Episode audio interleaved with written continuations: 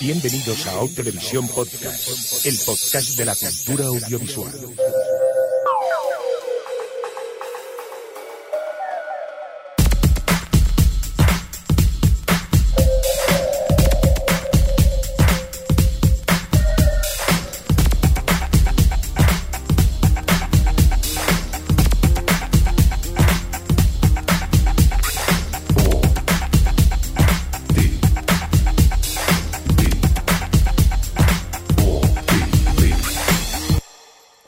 Televisión Podcast. O Televisión Podcast.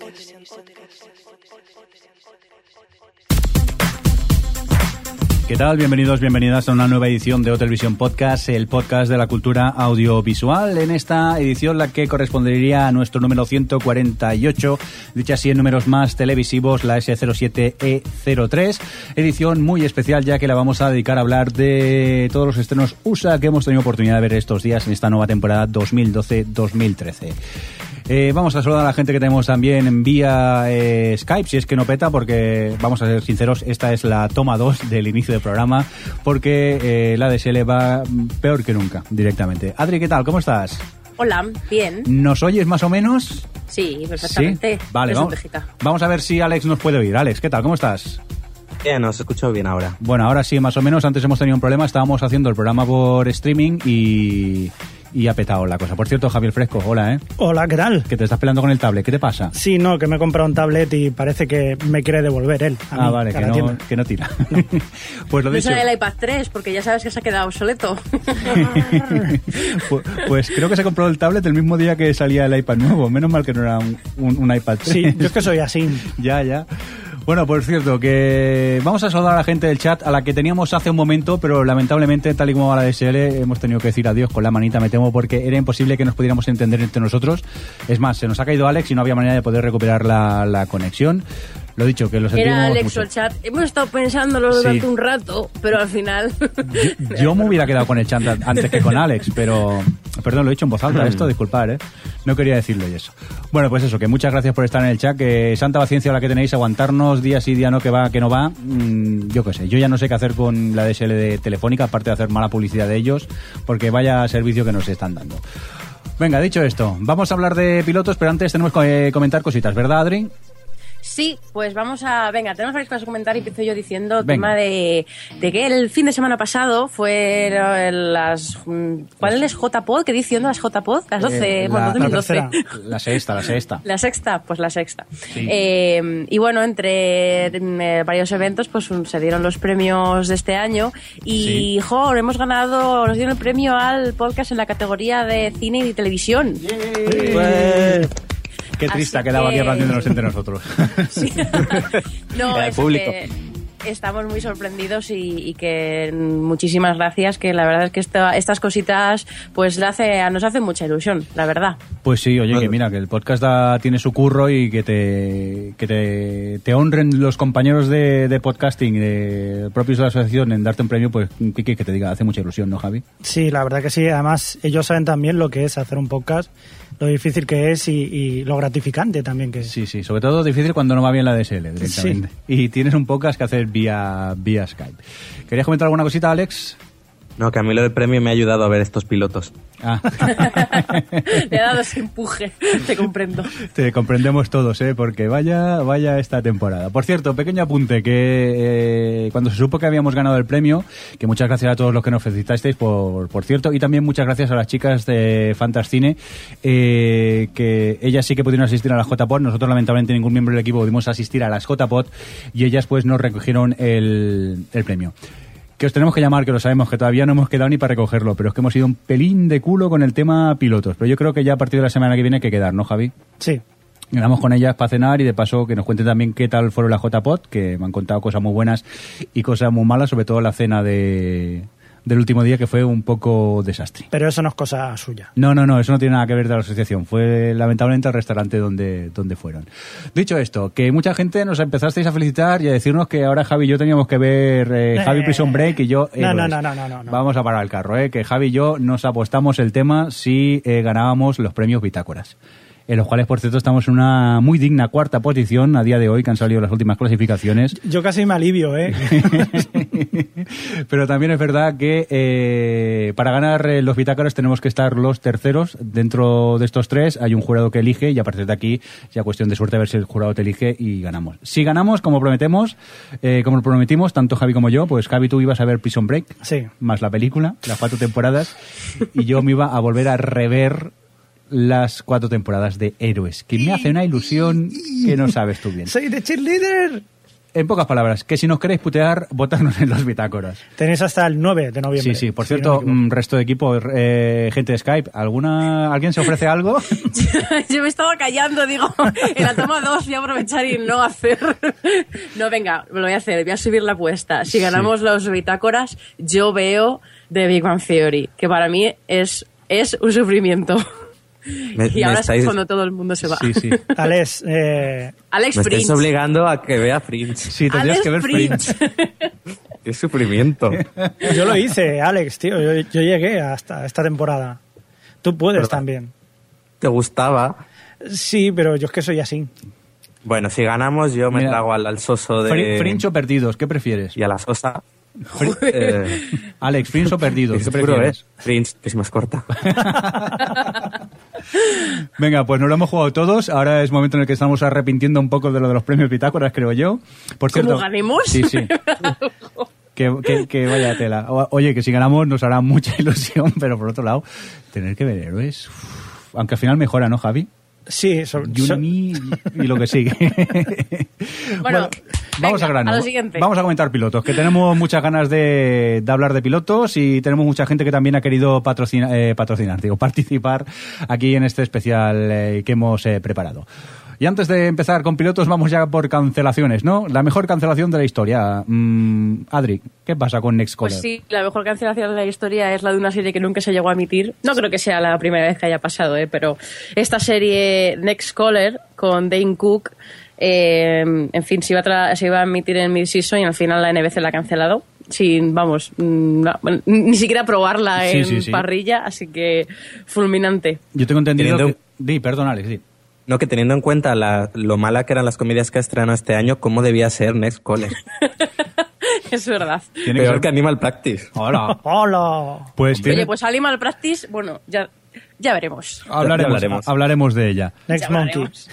Oye, pues por cierto, eh, que de Next Caller se ve que de los seis previstos habían grabado cinco y la NBC dice que ni hablar, que es que no los piensan ni emitir. Siquiera eh, aquello de un sábado por la tarde cuando me mira la tele, a saber cómo era la, la- la serie esta. A ver si se filtra alguno por internet, que ahora me pica a mí mucho la Que curiosidad. se filtre.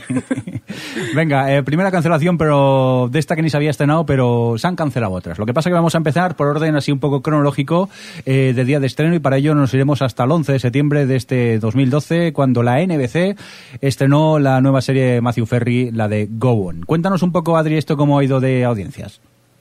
Pues Go On eh, ya tiene una temporada completa, va a tener temporada completa y la verdad es que mm, empezó con muy buenos leading porque iba después de The Voice y también emitieron el piloto después de las Olimpiadas, lo cual le dio bastante mm, eh, visibilidad y tal y ha, man- ha mantenido bien los datos, o sea que de momento parece que, que pinta bastante bien. Por cierto, eh, aprovechamos para comentar que a lo mejor hoy hay algún mini spoiler, principalmente porque algo tendremos que contar del argumento de, de los pilotos, porque si no va a ser son pilotos, complicado. don't be to me. Ya, ya, pero por si alguien se queja, nosotros ya, ya el disclaimer lo dejamos para que nadie se queje. Venga, dicho esto, eh, que vamos a escuchar el primer corte, ¿no? ¿Quién nos lo trae, Alex? Nos lo trae Tarhot del podcast Two Fit Guys. Muy bien, pues vamos a oírlo. Serie. Go on. En Go nos presentan a un locutor de radio, Ryan King, que ha perdido a su mujer y debido a esto tiene que ir a terapias para así poder recuperar su trabajo. Eh, la serie se desarrolla un poco dentro de estas sesiones de terapia en las que nos presentan a distintos personajes que han sufrido un trauma que cambió su vida. Eh, Matthew Perry para mí actúa aquí realmente diferente a lo que yo estoy acostumbrado porque para mí está muy encasillado en el papel de Chandler y me harta a veces, pero con estos personajes, cómo va descubriendo las, lo, que han sufrido, eh, veo que hay mucha química y que realmente nos, toda la serie centrada en él, que es lo que a mí muchas veces me cansa. Eh, el piloto ha estado bastante bien, pero por lo que parece ha ido decayendo los siguientes episodios. Muy bien, pues esta era la opinión que nos traía eh, Luis Castro, eh, Tarhot, eh, de Two Freak Guys. ¿Y eh, qué? ¿Tú estás de acuerdo, Javi, o qué? Pues sí, a mí la verdad que me ha encantado. Yo creo que para mí, para, para mí por lo menos ha sido el, piloto que más me ha gustado de todos los que he visto. Y eso que lo he visto el último. Y me ha encantado, la verdad que, que sobre todo la, forma de equilibrar ese, esa comedia con un trasfondo trágico como es de gente que lo está pasando mal. Y es una zona, la verdad que peligrosa, porque pueden haber un humor negro ahí que puede llegar a tocar la sensibilidad de alguien. Pero, pero sí, lo hacen muy bien. La verdad que me ha sorprendido y me ha gustado. Yo me he reído mucho con, con ella. Yo ya te digo, esos, ese momento humor negro, ese esa pelea a ver quién lo estaba pasando peor, yo a mí me hizo mucha gracia. Aparte he seguido viendo la serie y me he divertido mucho con ella y el piloto lo vi muy redondo porque aparte de las risas también tienes ese momento emotivo al final que te viene a la lagrimilla y tal. Yo lo vi muy muy redondo. Creo que Adri está conmigo, ¿no? En esto. Sí, además eso es lo que voy a decir que yo estoy al día con Go On, que ya van cinco capítulos creo y, y sí es verdad que para mí lo que no funciona todavía de la serie es la parte de la radio. La parte de la terapia y de la gente de la terapia funciona muy bien, pero todo lo de la radio di- todavía me aburre un poquito. Pero, pero no, a mí es de las que más me ha gustado esa temporada, la verdad. Y mm, Creo que Alex Eso. no está de acuerdo en eso. Sí, yo iba a discrepar con vosotros. No, no me hizo gracia. Veía el capítulo y decía, y esto es una comedia. Por un lado, porque Matthew Perry me, me resulta bastante antipático en la serie. Y luego, por otro, veía que era un intento un poco hacer un community, por eso del grupo de gente rara eh, reunida en un sitio, pero que no, no consiguió hacerme reír ni una sola vez. O sea que. Bueno, aunque yo no, no estoy de acuerdo en que sea un intento de hacer community. No, tampoco. A ver, no lo digo como Nada copia, no digo que sea copia, sino que busca un poco el tono ese de coger a cinco personajes muy, o bueno, los que sean bastante peculiares y con sus locuras, y, ir construyendo una serie muy de bromas privadas. No sé, no. Eh, No tienes corazón directamente, ya te lo digo yo. Con lo que me he llegado a reír- es más, ayer eh, yo me reí pero a carcajadas con el último episodio de, de Wogon. Pero hacía tiempo que no me reía tanto con, con una serie. Y ya te digo, tiene sus momentos simpáticos, tiene algún momento, alguna que otra carcajada tienes, y esos momentos sentimentaloides así emotivos que tampoco eh, están mal. Yo, yo lo he visto un gran, un gran acierto, uno de los mejores pilotos también para mí esta temporada. ¿Pero mejora o, o se mantiene al nivel del piloto? Se mantiene al nivel, creo yo. Vale, vale. Sí, yo creo que también se mantiene. Yo creo que mejora la parte de, de lo, del grupo y tal. Tiene algunos mejores que otros, pero a mí no, sí, yo creo que se mantiene. No, no te va a gustar, Alex. Si no te gusta el piloto, no. Por eso preguntaba yo, porque hay veces Sí. que no te gusta el piloto, pero luego va mejor. Pero se. No, yo creo que es el mismo, es el mismo rollo, el mismo tono y si no te ha gustado en el primero y además eso, eh, sobre todo el, el protagonista, que si te queda antipático te va a seguir cayendo antipático. Por cierto, que se nos ocurri- ocurrió el otro día que ya que estábamos haciendo el, el especial pilotos íbamos a preguntar por Twitter, no sabíamos qué preguntar y al final, pues mira, dándole vueltas, pensamos que lo que podíamos hacer era pedir a la gente que nos hiciera la crítica de alguno de los pilotos, pero eso sí, tenía que caber todo en un tweet y de Gobon tenemos eh, crítica, ¿verdad? Eh, en este caso eh, era de... Javi, ¿lo tienes tú por ahí? Sí, un momento. Venga, ¿quién eh, nos hablaba de Gobon? Eh, creo que era Maril- Mariló García de Yo no me aburro, cuéntanos. Sí, un momento. Sí, sí, lo tenía, pero... Yo lo no. tengo. Venga. Dilo tú. Adri, cuéntanos. Dice que lo, dice, lo mejor de Go es que no se parece nada a Anger Management y lo peor que no es Community. Matthew Perry le divierte mucho. Venga, vamos a dejar de discutir tanto de Gogón, que es el primer piloto y todavía nos queda mucho rato de, de podcast. Venga, vamos a por el siguiente piloto. También se estrenó el 11 de septiembre en la NBC. En este caso estamos hablando de New Normal. Y cuéntanos, Adri, esto de audiencias, ¿qué tal? Pues este, igual que Gogón, también tiene temporada completa y ha empezado bastante bien. De hecho, bueno, se ha mantenido, incluso ha subido. eh, que bueno, ahora mismo ronda los 5 millones de espectadores, que en fin, pobrecita, mi NBC. Y dos endemos que hay que decir, aprovechando que ya estamos hablando tanto de la NBC, que eh, la cadena ha liderado las demográficas estas tres primeras semanas de, de estrenos, vamos, de temporada, que no pasaba desde hacía 10 años.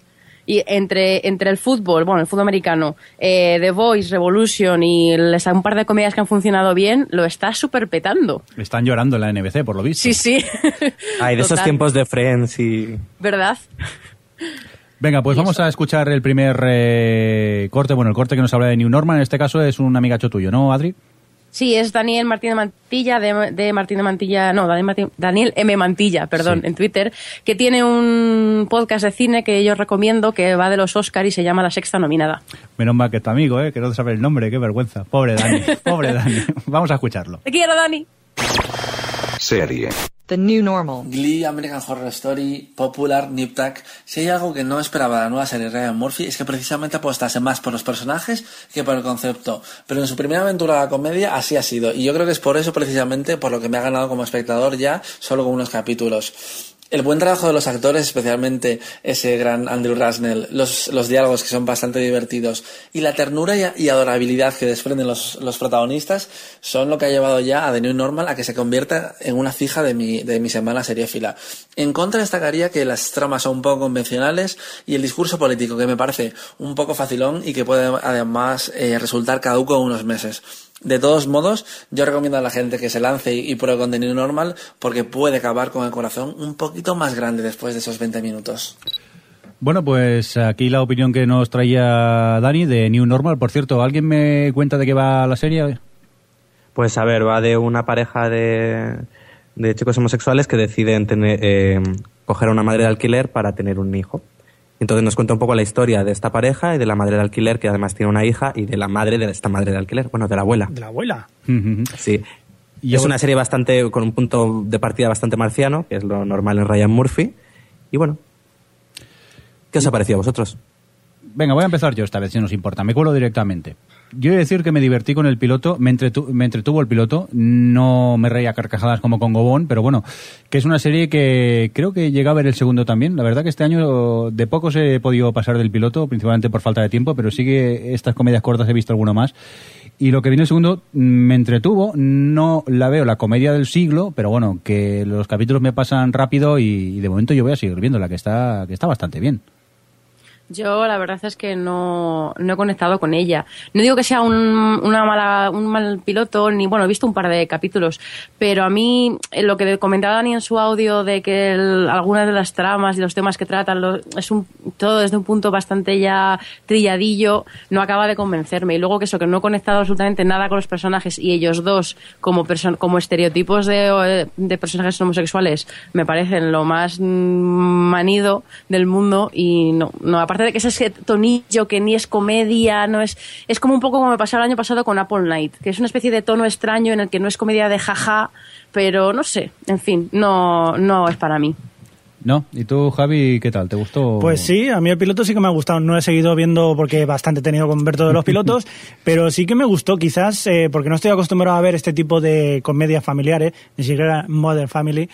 Pero sí que me gustó, sobre todo un par de personajes, el de la abuela, que es el Embarking, sí. que la verdad lo hace muy bien. Y luego también el de el, uno de los protagonistas, que es el de The Book of Mormon. Sí. Que la verdad que me, me, gusta. O sea, la verdad que me ha parecido una serie simpática. No para hacer unas carcajadas, pero sí que tienen unos cuantos chistes de bueno, segunda pero mano. Son esos capítulos que te pasan rápido, que te entretienen y, y, bueno, se pueden ver, ¿no? Y tienen algún chiste aquello de tapadillo que lo dicen como rápido, que no te das cuenta y sí que son certeros. Me gustan. Uh -huh.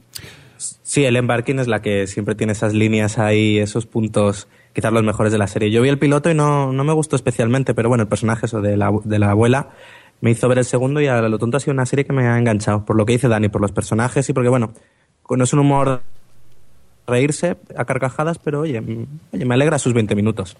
Muy bien, pues por cierto, de esta también teníamos eh, algún tuit, ¿no, Javi? Sí. Cuéntanos. Sí, tenemos uno de Héctor, eh, alias Jackson5, que nos dice, The New Normal es tan infame que preferiría ser sodomizado por Ryan Murphy, Murphy antes que volver a ver otro capítulo. Vaya, bueno, nada. Radical. Héctor, te digo. Ya, ya, le pasaremos tu número a Ryan Murphy. Si está de acuerdo, ya quedáis y eso. Joder, nos ha dejado un poco aquí de, Parece que de piedra. a Jackson 5 no le ha gustado. No, no, parece ser que no. Bueno, aquí al menos sí que nos ha gustado. Yo creo que ahora sí, que vamos a por la siguiente serie y yo creo que esta, estamos todos de acuerdo que no ha gustado. Estamos hablando de Guys with Kids. Esta, para empezar, Adri, audiencias. Esta, que es la nueva serie favorita de Alex, eh, iba junto con Animal Practice, que ya hablaremos después, pero que ya está cancelada. Y sus audiencias son bastante reguleras, no llega ni a los, vamos, no pasa de 4 millones y, y, y tal. Eh, probablemente vaya a morir de, para dar paso a Community. Y sí, no, va muy mal, va muy mal. Y ya, ya han quitado Animal Practice para poner Whitney y, y esta la quitarán para poner Community, que las dos las retrasaron para ver cómo les iban sus comedias y, y que por cierto, a propósito de Community, que estaba prevista para el 19 de octubre y han hecho un vídeo muy divertido del feliz 19 de octubre que evidentemente no se ha estrenado y yo recomiendo que lo veáis. Pero bueno, eso, que no te encariñes mucho de tu nueva serie favorita, Alex. Vamos primero a ver qué opina Cristina Garde, alias eh, Baby Catface en Twitter, que es del podcast Central Per Podcast y aparte también tiene el blog Las Ruinas de Invernalia. A ver qué opina de Guys with Kids.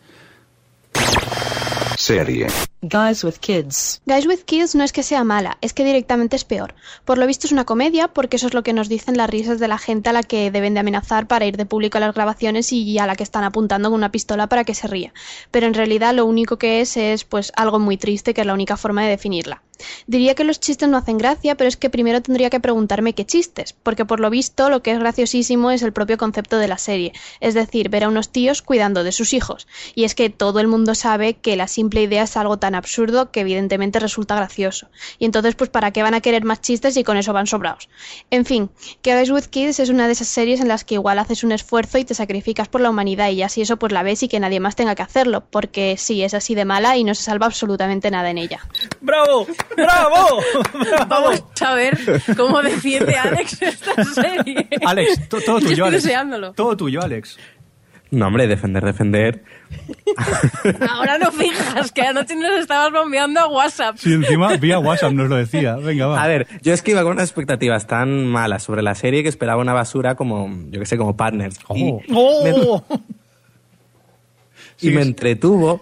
A ver, realmente el, el concepto de, lo- de los hombres con sus niños se les olvida a los cinco minutos del capítulo. Es decir, los niños están ahí de fondo y ni siquiera los tratan. Es más una serie de estas de salvando todas las distancias, rollo como conoce vuestra madre o Happy End, es decir, una serie de amigos, que es cierto que por ahora no es muy afortunada en los chistes, pero oye, a mí los personajes me cayeron bien. De ahí a que mi serie favorita tampoco. Yo pero es que la ponéis tan mal que... A ver, es que no puede ser más sexista y machista y, Tampoco, y estereoti- Jolín, Bueno, no fastidies. sí. Es que son los mismos chi- chistes de siempre de que los Pero los tíos no saben cuidar a bebés. series. Ya, pero es que aquí es que es, Es es como, solo, sí. solo tiene eso. Pero no, ¿qué va? No era solo los chistes del... No, es que ahí está lo que... m- Bueno, me gustó. Pero es lo que- que, me llamó un poco la atención era que no solo... Que era más la- un grupo de amigos y no eran los chistes estos de que el marido no sabe cambiar los pañales. Sí, no, no iba sobre eso. En el segundo capítulo, sí, me los bajé todos. Hola. eh, se les olvida a los niños es como si no tienen hijos. Realmente...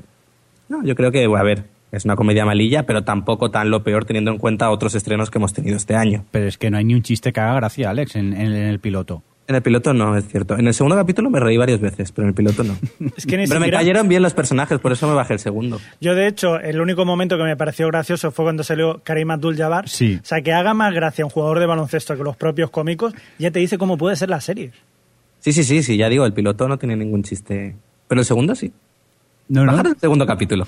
Pero dejarle, dejarle que todo para él, todo No, para él. sí, sobre mal gusto no hay nada dicho. Yo, pero- yo os digo una cosa, suerte que cuando hicimos la promesa de que si ganábamos los bitácoras, eh, veíamos una serie entera, porque si no, hubiera, o sea, si hubiera tenido que ver esto, me hubieras endosado esto, bueno, ya directamente, no, no, voto para que ganen otros. Yo lo que pasa es que tengo un problema con este, en este tipo de series. Me pregunto si es que me pasaba un poco también con Apple Night, yo qué sé. o, mm, A lo mejor la gente que, que son padres sí que les harán gracia los chistes, pero es que a mí no había un chiste que me hiciera gracia. Eran típicos, tópicos y, y vamos, que no sé si estabais igual, si piensas tú lo mismo. Javi, ¿a ti en algún momento te llegaste a reír? No, no. No, No sé. Ya No- ha quedado claro, yo creo. Sí, sí, eh, no- nos, nuestra postura. nos sorprende mucho, Alex, pero bueno, te queremos y te vamos a respetar. Un poco menos, pero te vamos a seguir respetando. Mira, esto es lo que se llama el anti-hype. Como todo el mundo hablaba tan mal, pues oye.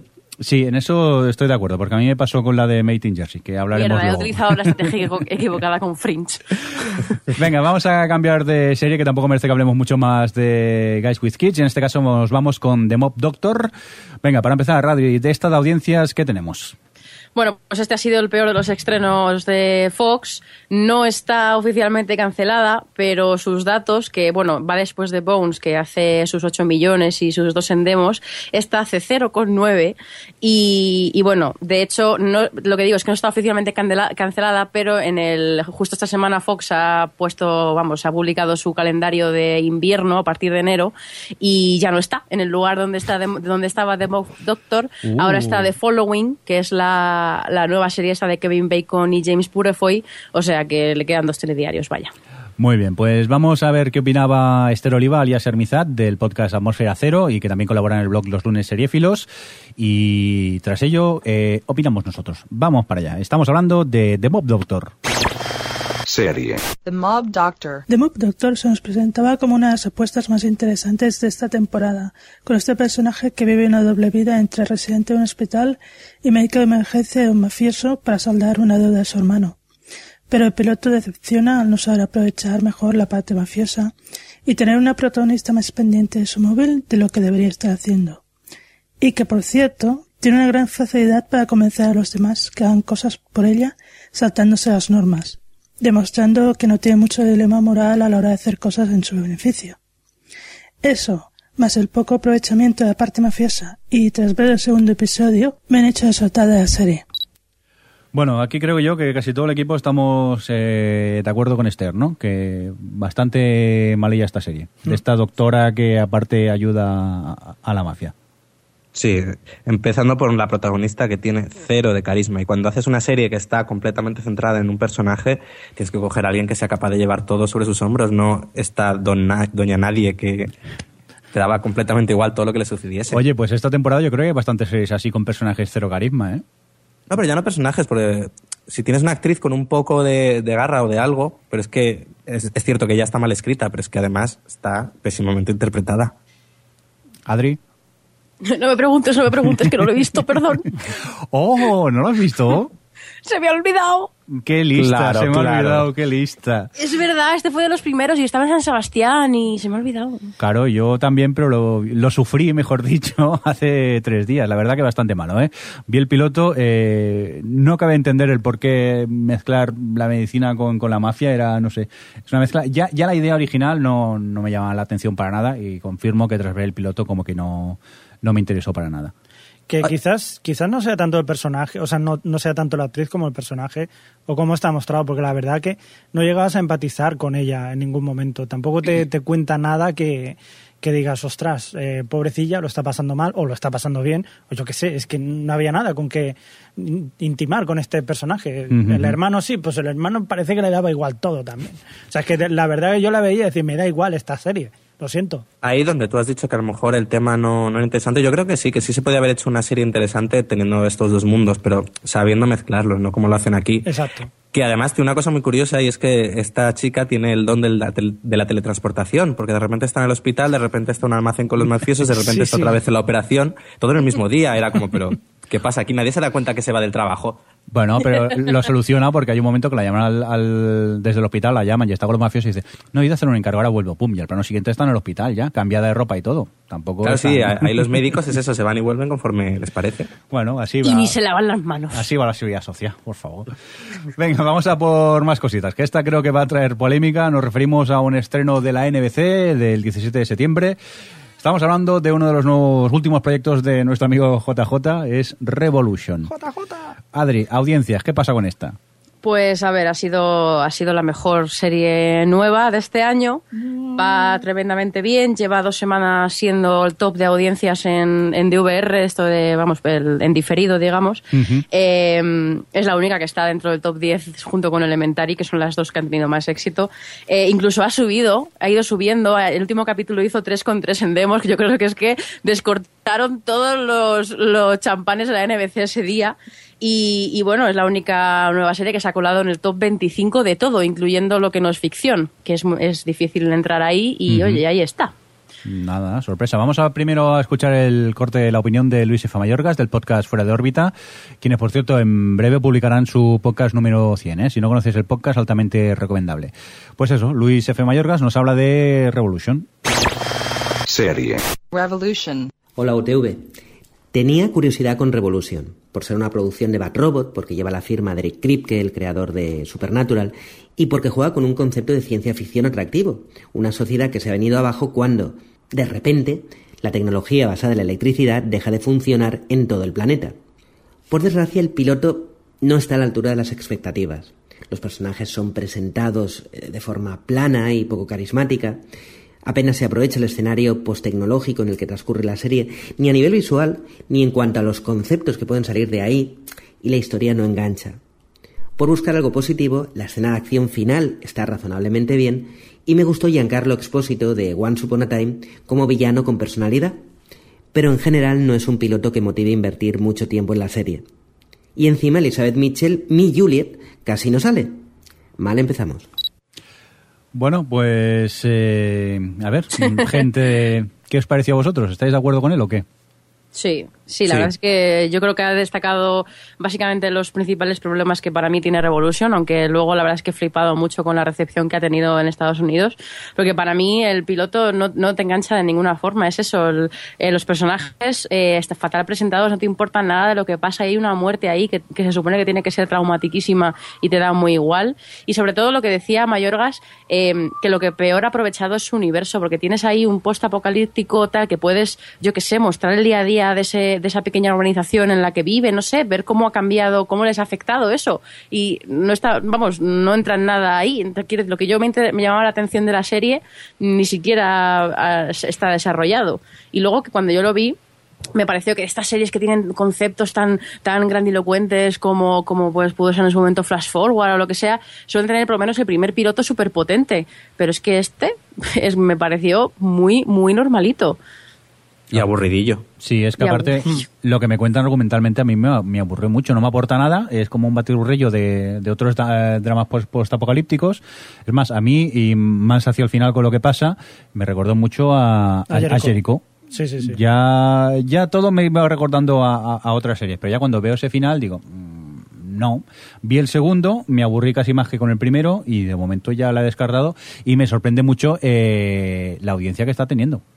A Yo leí no. un artículo. Ah, perdón, Alex, Didi. No, iba a decir que a mí no me sorprende, me parece que es una serie de ciencia ficción para un público muy generalista, es decir, no para el acostumbrado a lo mejor a ver series más de este estilo, porque tiene eso, el punto de partida, pero luego es una serie muy, pues con los personajes muy habituales, los lugares comunes, las escenas son, las has visto mil veces en series anteriores, todo, el padre, el tío y todo eso. Yo creo que es eso, es una serie hecha para el público general, para que guste, es decir, no, no para el que a lo mejor se ha visto Galáctica o se ha visto series mucho más, más interesantes. Yo leí un artículo, no sé ahora mismo si fue en Hollywood Reporter o en Hitfix o en alguna de estas, eh, que enumeraba los motivos por los que creían que había sido un éxito Revolution. Y decían cosas que yo estaba de acuerdo, que es mucho que ver con lo que acaba de decir Alex, y es que es eso, que aunque eh, tenga, tuviesen ese punto de partida inicial que parecía que iba a, tirar más por ese misterio, como la última escena que menciona Mayorgas en el audio y tal, pero luego realmente no se han centrado en eso, han ido mucho más a tramas muy claras, al rescate del hermano, al conflicto este del tío con la chavala, o sea, cosas como muy claritas y muy básicas y medianamente entretenidas y claro, ahí está la gente desconectando y tal, que es lo que supongo que buscan. Eh, Javi. Sí, completamente de acuerdo. Volvemos a lo de siempre, el punto de partida JJ, algo totalmente interesante, de lo que se pasa completamente y se va a otra cosa que es acción pura y dura. Bueno, pues de esta sí que hemos tenido bastantes... Me con JJ. No, O sea, no, aquí es no me- Eric Kripke, Es, el eres el escri- o sea. JJ es un productor, ha puesto Vale. dinero y ya está, claro. Pero digo el- el efecto eso de el- que- de- La cabeza pensante es el de Supernatural, que es Eric Kripke, que es que sí, es que me fastidia mucho el tema JJ ya. Que es co- Seguro que con Smash no decíais no sé qué de JJ, digo de Spielberg, que, que estaba Spielberg detrás. Voy, voy a, voy- voy a cortar. Bueno, acabamos de discutirnos porque con el tema JJ nunca acabaríamos. Vamos a leer unos cuantos Sí. tweets que tenemos sobre Revolución, eh, Revolución, Revolution, porque esta sí que ha creado polémica. Empiezo yo con Javi Los que nos comenta Revolution, decepción, historia sosa y muerte a Charlie, así en mayúsculas. Javi, ¿tienes los tweets por aquí? Sí, tengo uno de Aitor Oreja, alias Aitoro, Sí. que nos dice, Revolution no aporta nada nuevo, pero es eh, entretenida y te deja con ganas de ver hacia dónde va. Los flashbacks son interesantes. Muy bien. Adri, ¿qué nos cuenta Emilcar? A mí me gusta lo que dice Milcar, dice, los perales dan peras y a mí me gustan las peras. Muy bien. Sí, Pues realmente. Por cierto, Sí. fe- felicidades a Emilcar que se llevó el premio a, a Mejor. Podcaster, ¿eh? la categoría de, Mejor Podcaster. Venga, eh, Alex, cuéntanos, Daniel Roca, ¿qué nos cuenta de Revolution? Dice que se nota lo mala que es Revolution y que probablemente no tiene futuro, pero que se lo pasó viendo bien el- se lo pasó bien viendo el piloto. Sí, hombre, si daño tampoco te hace, no es para arrancarte los ojos. Lo comprendo. Venga, vamos a por Sergio. Y yo que pongo que nos dice Revolution, batiburrillo de cosas que suenan ya a vistas, los far forward, puntos suspensivos, con personajes cuya historia no puedo importar menos. Sí. Javi. Eh, Mello CR nos dice que Revolution reinventando las reglas de la física más de los otros. Los otros, entre comillas, supongo que se refiere a los de perdidos. Venga, eh, José. Adri. Sí, José Ramón Arco Atom Tao Mm. dice Revolution. Imagínate un mundo sin electricidad y muchas plantas. Hagamos a los personajes correr de acá para allá, todos están muertos. Venga, Alex. Asfilo dice que Revolution es esa serie tan flu donde los protagonistas tienen tan poco carisma que se mueren y no me importa. Y van y le dan eh, los nueve episodios restantes. Es verdad, venga, voy yo a por eh, Will, es Guillem eh, FNN, nos dice Revolution. JJ ha vuelto a tener una paja mental y le ha salido mal. Oh. Javi, ¿tienes tú el siguiente? Sí, eh, Swaringen nos Sí. dice que Revolution es para niños y preferiblemente bobos. Eh, y por último tenemos a Rocío Acosta que dice Revolution, los aviones caen verticalmente. Venga. Pues crítica aquí- favorita. Ay. Hasta aquí esta tanda de tweets de nuestros oyentes que nos hablaban sobre el piloto de Revolution. Vamos a continuar con más eh, pilotos, en este caso uno de la CBS, se trata de Partners y este Adri Audiencias. ¿Qué pasa con él? Pues no pinta muy bien, querido em, Jordi. Eh, no aguanta mucho el, el leading que tiene de How I Met Your Mother, que, que hace dos, demo, eh, dos en demos y, y seis millones, pero bueno, ha ido subiendo. Yo no creo que le vayan a cancelar fulminantemente, pero tampoco creo que sobreviva, la verdad. Muy bien, pues vamos a escuchar la opinión que tiene la Becoa en Twitter de, de, de la serie. Por cierto, la Becoa, que por si no lo sabéis, tiene un blog el cual es de viajes, principalmente no de tele. Lo tiene un poco abandonado, pero sí que en el tema de tele eh, trabaja junto al equipo de Nostia Cultura y han preparado durante un par de años eh, el Series Ficción, un encuentro entre aficionados a las series y blogueros, podcasters, escritores o guionistas de tele. Dice que de momento el tema está un poco parado por el tema de la crisis, pero que a ver si pueden retomar el, el- el proyecto, porque la verdad que suena interesante. Y aparte nos manda una pequeña información diciendo que, que en Donosti hay muchos fans y buenos fans de series, pero que son todos unos tánganos que no se levantan del sofá y no apoyan estas actividades. Dice que tendrán que montar un Birra Series. Pues a ver si es verdad y mira, que esos Birra Series está muy bien para poder charlar y, y- y compartir tus, eh, tus aficiones con el resto del mundo. Pues sí. Venga, vamos a escuchar a, a la Becua. Serie. Partners. Nunca he sido un gran fan de Will Grace. Si a eso le añadimos que ninguno de los actores de Partners me gustaba demasiado, mis expectativas hacia la serie eran cero. El piloto da poco más que eso, con un protagonista soso y el otro histriónico. Sin ninguna razón le he dado otra oportunidad y en el segundo episodio me he sorprendido riéndome. Y para el tercero me ha hecho gracia hasta Brandon Roth. ¿Será que yo estoy mal o es que los guionistas le están cogiendo el punto a los personajes? Mira, la Becoa, me caías bien hasta ahora. ¡Hala! Porque tú, tú- ¡Hala! tú sabes qué ha pasado. Yo esta serie vi el piloto y la odié, pero es que ahora me has picado la curiosidad, mala persona. No te creo. Pero ahora mm, es que que... le- la vimos juntos, Jordi. No, no, sí, sí, es que era horrible. Sufrimos juntos. Este, eh, estábamos, eh, Alex, Adri y yo en mi casa lo vimos y es que en ningún momento nos reímos en todo el capítulo. Mirindo, ya sabes lo que pasa, ¿no? Si ves dos episodios más, tienes que acabar la Es temporada que ese es el problema, es, es como por tu, es el, el eh, mírate la cuarta de hora es que mejora, pues ahora mismo la Becoa me ha dejado súper intrigado. Venga, Adri, mm, abominable, ¿no? Malísima. Mm, Una, estamos en la moda esta de series muy de noventas, estás muy ese palo, Sí. pero todo están los escenarios, la iluminación, todo, todo era súper cutre. Además que no entendías muy bien los espacios, si estaban en el trabajo, si estaban en el salón de su casa, no sé, todo muy raro. Y luego mm, que diga a Alex lo que le parece Brandon Ruth, porque es que me encantó cuando lo leí en el guion. Sí, la infraactuación de Brandon Ruth, por llamarlo algo. Es que total, es infractuación, es vergüenza ajena. Ese tío ha sido Superman. Ay, pobrecito mío, de Superman a, a Pero Partners. ya sabemos por qué fue Superman, ¿no? Sí, sí, lo sabemos perfectamente. Yo no lo sé, ¿por Lo qué? tiene como... Bueno, no voy a decir eso. Venga, pero dilo. Por No, no. Brian Singer, que dicen que Creo, tenía creo que sea... Creo que sea... He dicho lo tiene como puntos suspensivos. Vale. Hablemos del piloto, Javi, te encantó, ¿no? A ti. Sí, junto con Guys with Kids es para hacer un pack y, y mandárselo a tu peor enemigo. Y aún ya así eso sería como un crimen ya de guerra casi. Bueno, pues vamos a, a leer algunos tweets porque resulta que hay gente que se ha atrevido a ver el piloto y opina de él. Empiezo yo con Sanda Evans que nos dice, partner, dos puntos, sale Brandon Ruth, mayúsculas, huid. Venga, vamos a por más. Eh, Adri, ¿qué nos cuenta Akira sobre Partners? Partners, que Kira dice, Partners, horrible. Y me sobran 111 caracteres. Venga, eh, Alex, eh, Will, ¿qué nos cuenta? Dice, el piloto prometía una comedia ligera, pero se ha convertido en unos capítulos de 20 minutos insufribles. Muy bien. Eh, como veo que Javi se está peleando con el tablet, pero que creo que se van a hacer daño y todo. Venga, ¿lo tienes, Javi? Yo no tengo. Venga, cuéntanos. Conker, Conker DG nos dice un gay excéntrico, Luis, otro gay soso a más no poder, Wyatt, y un matrimonio sin chispa amorosa, Ali y Joe. Partners, aún así, mola. Jolín, pues vaya, Wow. cualquiera lo diría. No, si al final será ve- verdad que va mejorando esto. No sé, porque mira, el siguiente tuit de Claudia Balboa nos cuenta divertidísima y dulce comedia de dos amigos, un gay y el otro straight, y también de sus parejas amorosas. Me hace feliz. ¿Ves? Lo he bueno, dicho- será el happy place de... Ma- no, no, que todos, me habéis todos picado- tenemos con alguna serie. Me habéis picado la curiosidad, ya te digo. Al final A mí es que cuando la... No, que cuando la veía me venía a la mente es como si fuese el piloto descartado de Willy Grace. Es decir, tanto por la época, que parece de los principios de los 90, como intentaba hacer todo lo que salía bien en Willy Grace, aquí salía mal. No sé, yo es que ya os digo, ahora me habéis picado la curiosidad diciendo eso que, que os reís y tal. Yo el piloto no me gustó, pero como me sobra el tiempo, a lo mejor la No veo lo hagas, Miguel, no lo hagas, que sabes que si empiezas no acabas. El- Va a ser tu nueva. Heart of Dixie.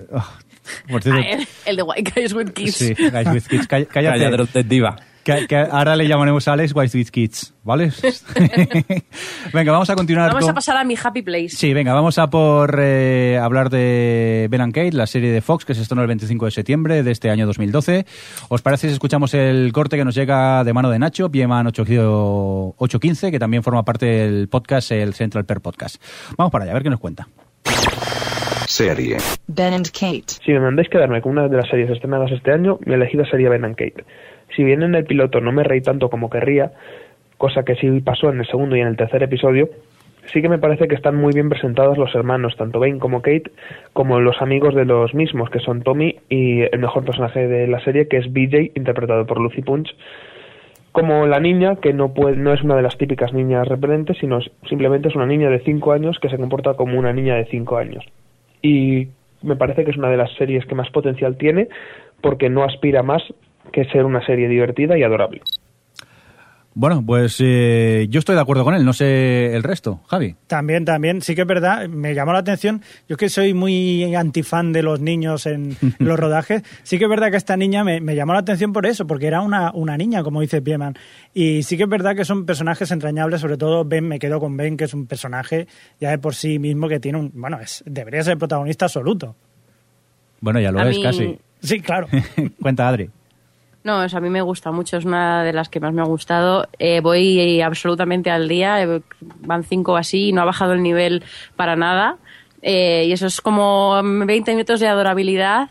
Eh, tienen, yo creo, un humor un poco de todo tipo, eh, muy blanquito en esencia, pero luego tiene momentos bastante currados y no sé.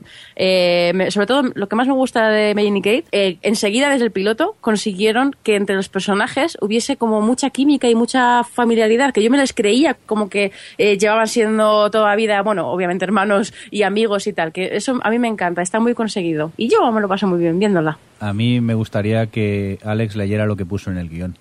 Por favor. Es verdad. Bueno, eso, está- estoy un poco de acuerdo, ¿eh? Dilo, dilo.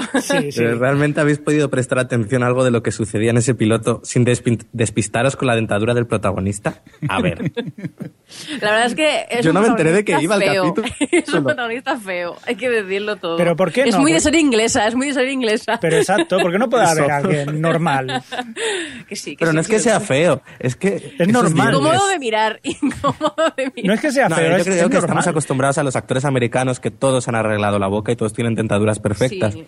Y este la tiene cierto- además especialmente mal. Y claro, es que no puede haber otra cosa. Espera un momento, ¿quieres decir que a lo mejor es una prótesis que se ha puesto? No, son No, sus dientes no. que no se los ha arreglado. Tú que además espérate. eso, la, la otra Kate tiene una dentadura perfecta, esta que dice Alex, que por cierto, que decir que me recuerda muchísimo a Brit Marling, la protagonista de Another Earth, si os Hmm. acordáis. Sí. Tiene un aire bastante, para mí tiene, tiene mucho aire, pero bueno, eso. Que Bueno. sí, que sí, totalmente de acuerdo con Alex. Por cierto, que de esto también tenemos tweets, solo tenemos uno que paso a leer rápidamente. En este caso era Laura, Lillet92, que nos contaba, ven Kate, típica sitcom que aunque hace que sueltes alguna carcajada no aporta nada nuevo. Sí, pero bueno, te entretiene, ¿no? Creemos todos, en este caso. Por cierto, esto de audiencias, Adri, que aquí no te lo he preguntado, ¿qué tal? Pues Penny tiene temporada completa Sí. pero realmente no, no tiene pinta de que vaya a conseguir eh, una segunda temporada por eso, con esos 3 millones de audiencia que tiene y un 1,4. Eh, sí que es verdad que hace muy buena pareja con Racing Hope, que tienen el mismo tono un poco de humor, pero y Racing Hope lleva tres temporadas sobreviviendo con unas audiencias ínfimas, así que a lo mejor, pero vamos, lo dudo bastante. Pero vamos, de momento, eh, 24 22 capítulos son los que sea la temporada esta de Benny Kate, los tiene. Oye, pero un- una cosa. Lo de demo, cuando dices demo, Adri, ¿qué, qué es demo? Adri, cuéntanos. ¿Qué es demo? Cuéntanos. Sí, bueno, eh, las demos es el, el punto de rating que tiene la serie en el target comercial. Que un en momento, un momento. Adri, Adri, un momento. ¿Qué rating? Espera, espera, que ahora lo digo, ahora lo digo. Venga, va, cuéntanos. Eh, eso, que, que ahora digo lo que es el rating, pero el, en, en Estados Unidos el target comercial ahora mismo es de los, de los 18 a los 45 años. Luego hay un mini target comercial que es 18 a los 34, que sin que importan más a cadenas como puede ser la Fox o la CW, que van a, a un público más joven.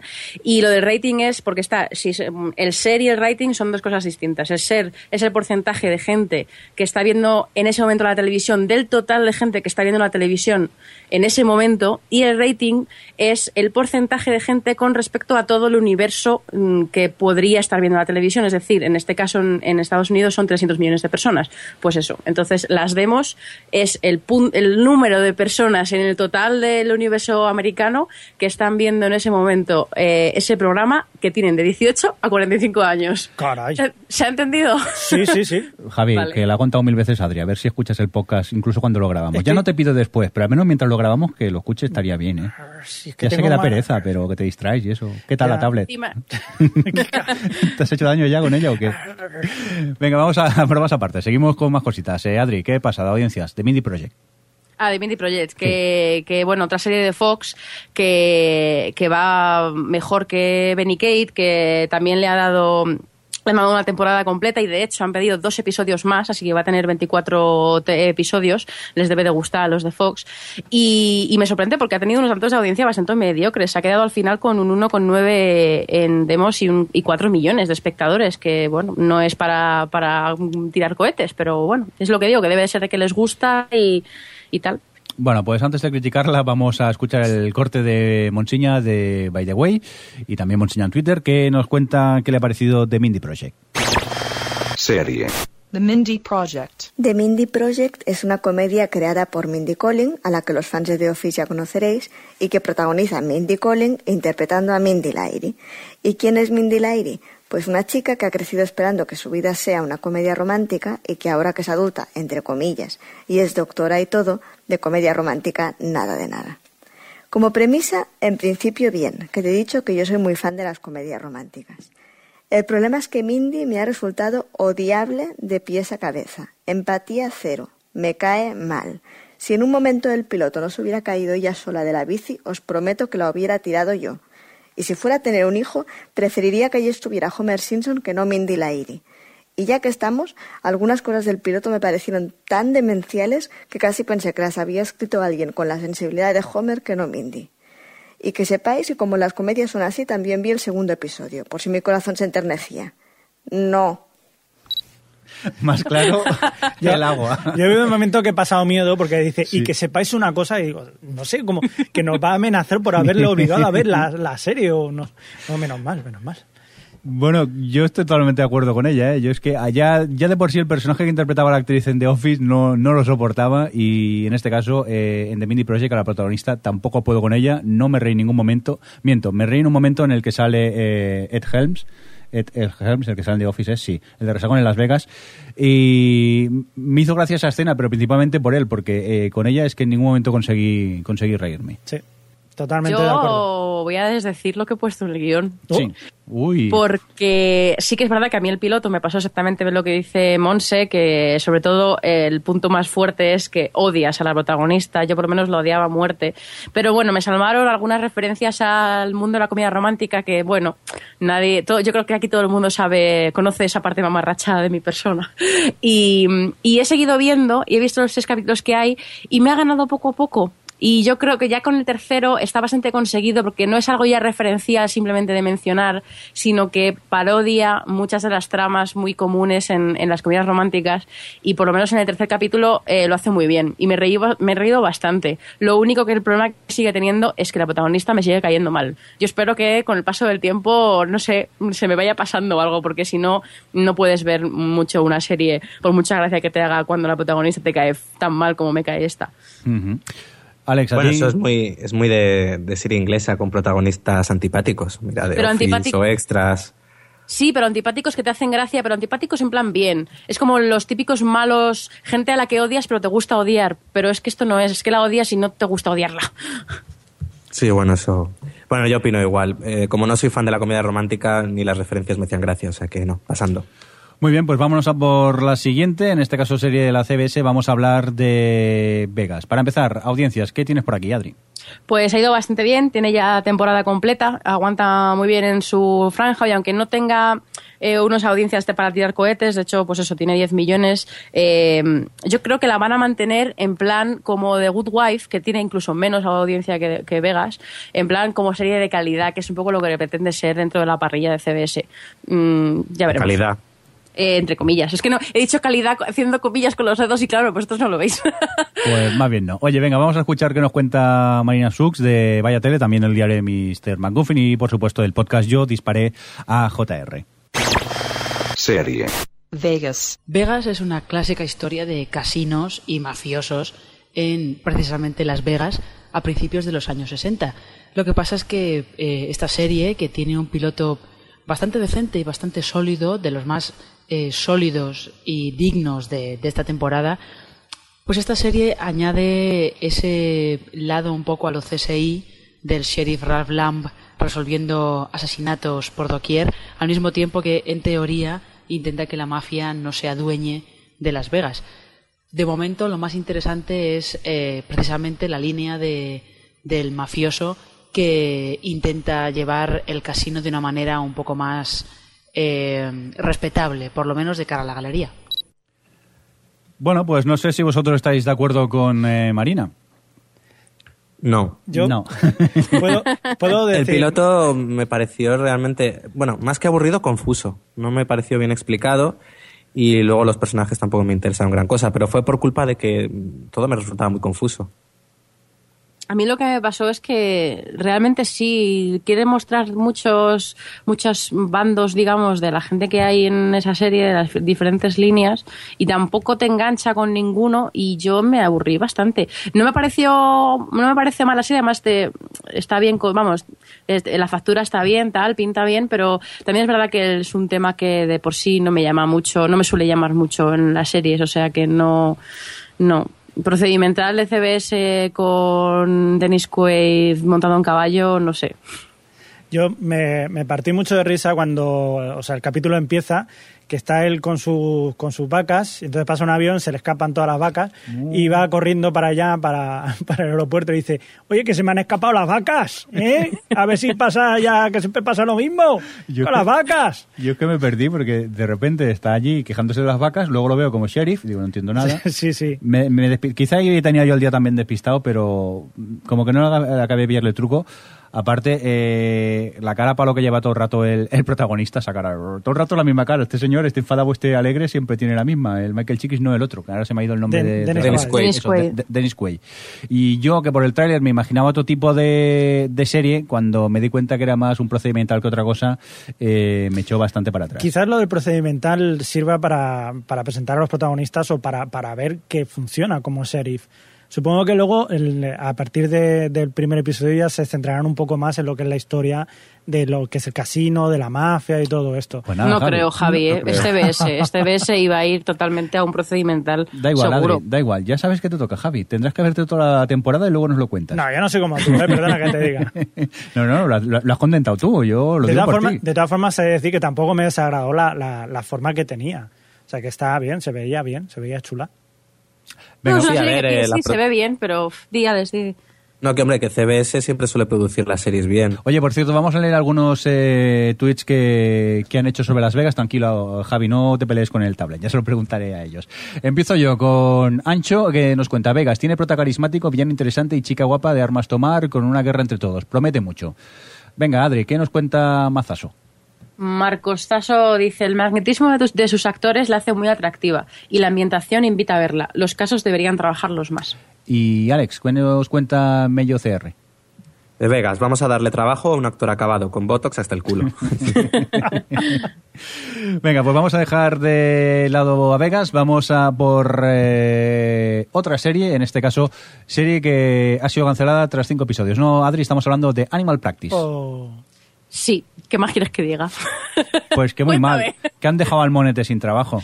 Qué malas Sí, personas. Ha sido, sí, no hay mucho más que decir aparte de que está cancelada. Muy bien, vamos a escuchar el corte de Valentina Zurnex en eh, Twitter eh, del podcast del sofá a la cocina. A ver qué nos cuenta ella sobre eh, Animal Practice.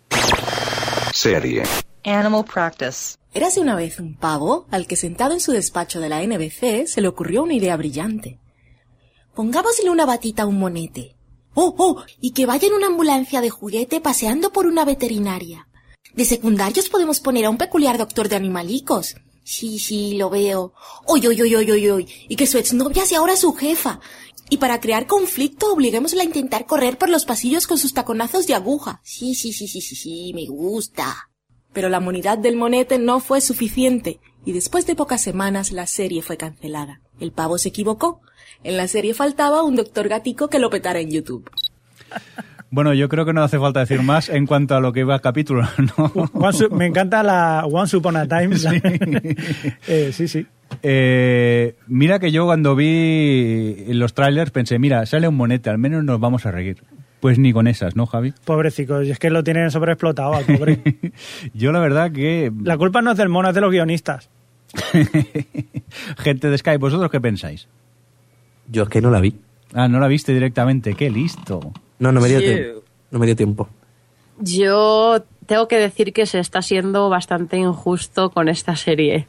Porque aunque a mí no me parece buena, tampoco hubo un par de cosillas en el piloto que me hicieron gracia y tal, pero vamos, es que no pretende ser otra cosa que una serie súper blanca y súper tonta con un mono que hace gracietas.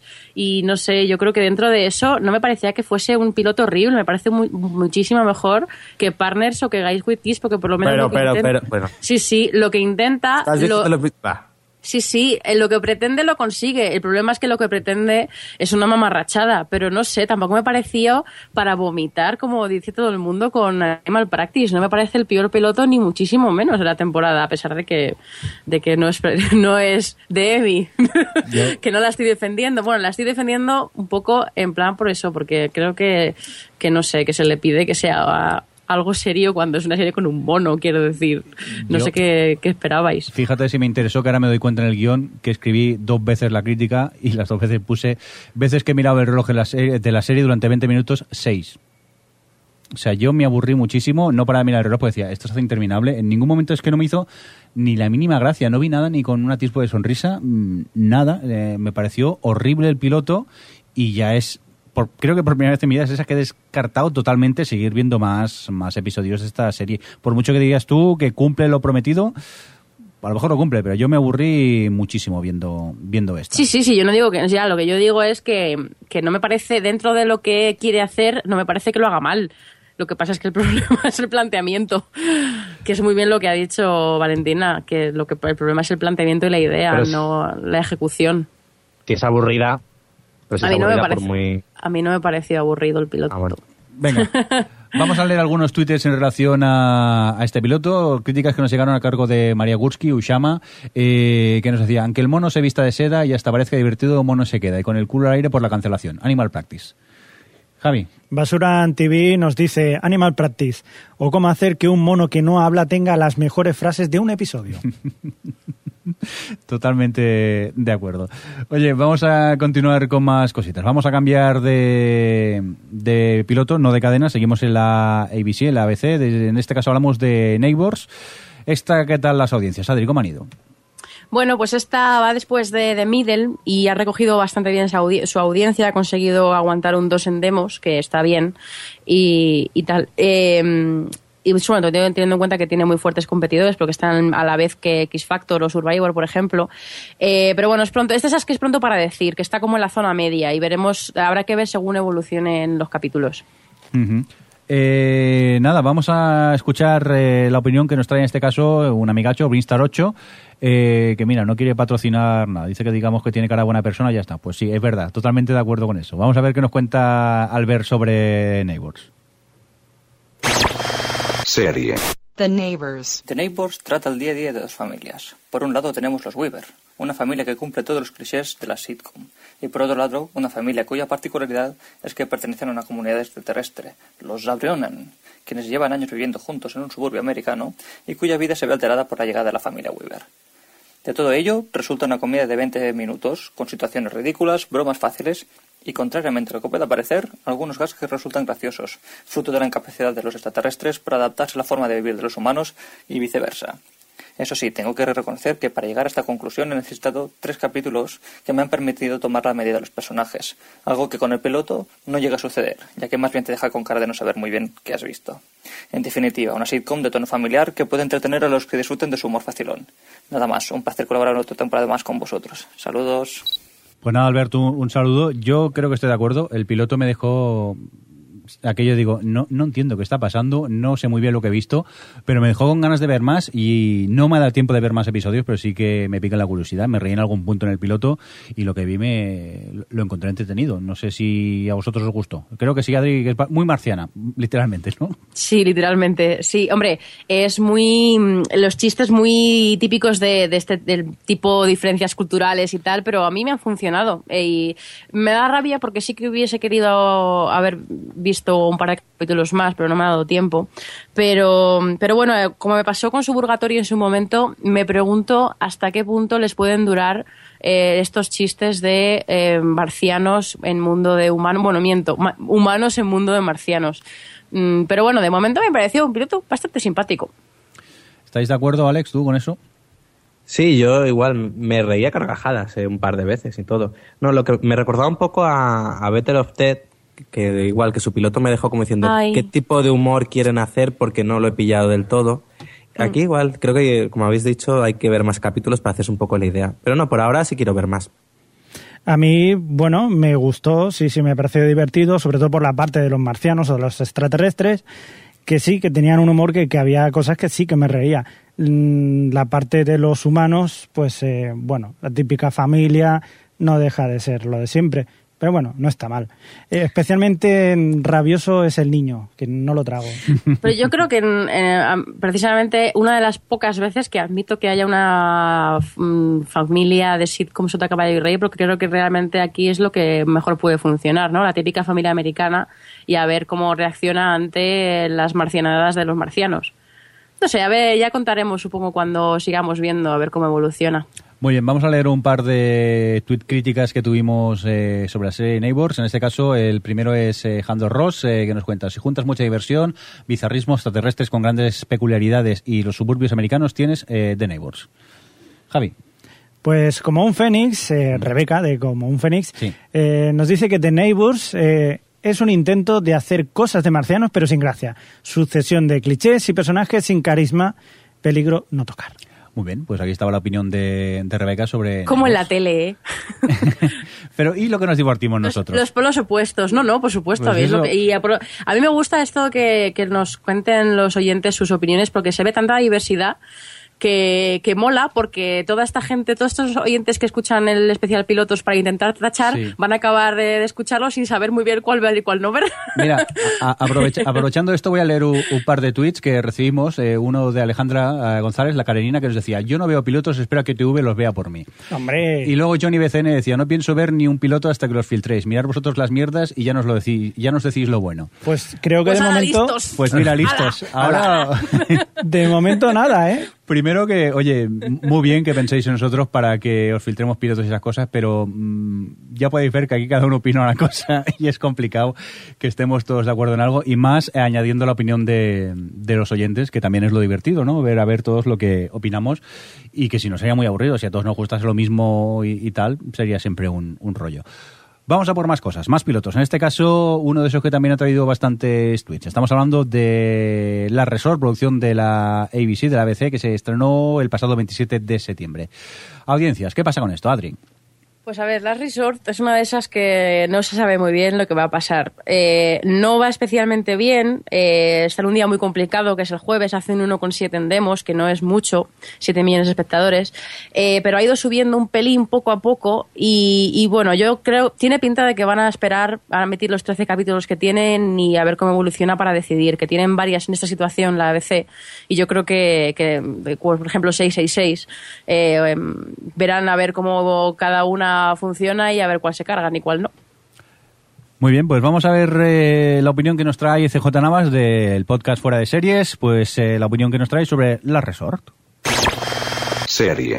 Last Resort. La Resort era uno de los dos pilotos que más ganas tenía de ver esta temporada. Fundamentalmente por dos nombres. Sean Ryan, que para mí sigue siendo eh, el, la persona responsable del mejor piloto que yo jamás he visto, que fue el de The Shield, y André Brauger, que me encantó en Men of a Certain Age y que no hace demasiado vi su interpretación clásica en Homicidio eh, y me gustó muchísimo también. El caso es que yo creo que la Resort eh, da lo que promete. Mm, no llega a ser una cosa para quedar como piloto clásico y que pasará a la historia, pero sí como un buen punto de partida para quizás la serie más eh, distinta, más diferente de toda esta temporada. A ver qué tal van los restos de los episodios. Bueno, pues no sé vosotros qué opináis de la Resort, Alex. Pues, como dice, eh, da lo que promete. A mí me parecía, me parece un poco este rollo de alerta roja o vamos, todo ese sentido del honor, el patriotismo y tal. Bueno, es, es curiosa. Tampoco. A ver, es, yo viendo el tráiler me pareció un puro entretenimiento y el piloto es lo que es. A ver, no, no, no busco nada profundo. Sí, vale, se les va a veces quizá un poco el patriotismo americano y esas cosas, pero bueno, lo que me cuentan me entretiene, tampoco es aquello, eh, a veces lo veo hasta gracioso lo que pasa. Eh, es un poco como cuando veías 24 y llegaban esos momentos extremos de patriotismo y todo por el país y hay que luchar. Pues a mí hasta me hacía gracia y en este caso yo con la Resort me, me tiro hacia ese lado, a verlo un poco en plan comedia también a veces. En plan- Yo yo, no. yo quiero decir que me, la verdad es que me frustra un poco esta fobia que hay en España al mundo patriotismo americano, que además en esta serie precisamente, que es, bueno, no- y además aprovecho que no lo hemos dicho, que es de un submarino nuclear que de repente ignora una una orden de Estados Unidos de de repente liquidar a un país y se niegan y bueno, es las consecuencias de, de haberse negado. Sí que es verdad que tiene momentos muy eh, militares, patriotismo, más que patriotismo, esta cosa que nos cuesta mucho comprender de él, te he dado una orden y tienes que cumplirla, pero no sé, esa, esa fobia que se tiene a ese aspecto tan americano, a mí me, me da bastante rabia.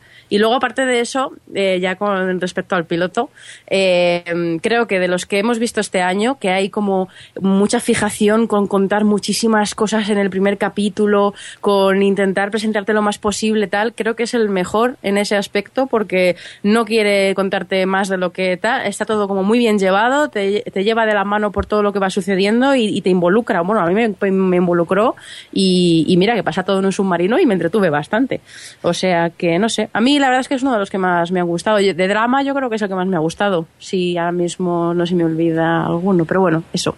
Yo, yo estoy de acuerdo contigo, Adri. A mí también me ha gustado un capítulo, el piloto, que tenía mucha tensión. Me ha recordado mucho a las novelas y las películas de Tom Clancy, aquellas que son todas, son todas de acción, de espías, de todo este tipo de cosas. A mí me ha gustado, me ha gustado de principio a fin, me ha entretenido y también, tal y como están las cosas, la verdad que se lo agradezco. Muy bien, pues vamos a leer algunos de los eh, tweet críticas que hemos recibido porque de aquí hay de todo un poco. Empiezo yo con Igor Araguren que nos cuenta La Resort, mala, mala, le auguro seis capis, seis capítulos. Daniel Roca eh, nos dice, el piloto Last Resort sería genial para una miniserie. No veo cómo en el mundo van a alargar la situación sin echarlo a perder. Adri. Mm, antes de decir lo que dice Mello CR, quiero decir que estoy de acuerdo con Dani Roca, que, que quizá lo que plantea, veremos hacia dónde va, pero quizás con una miniserie estaría muy bien. Pero bueno, Mello CR dice que Last Resort, sobre actuación, manipulación, los otros y patriotismo extremo. God Save America. Muy bien. Alejandro Gaete, ¿qué nos cuenta, Alex?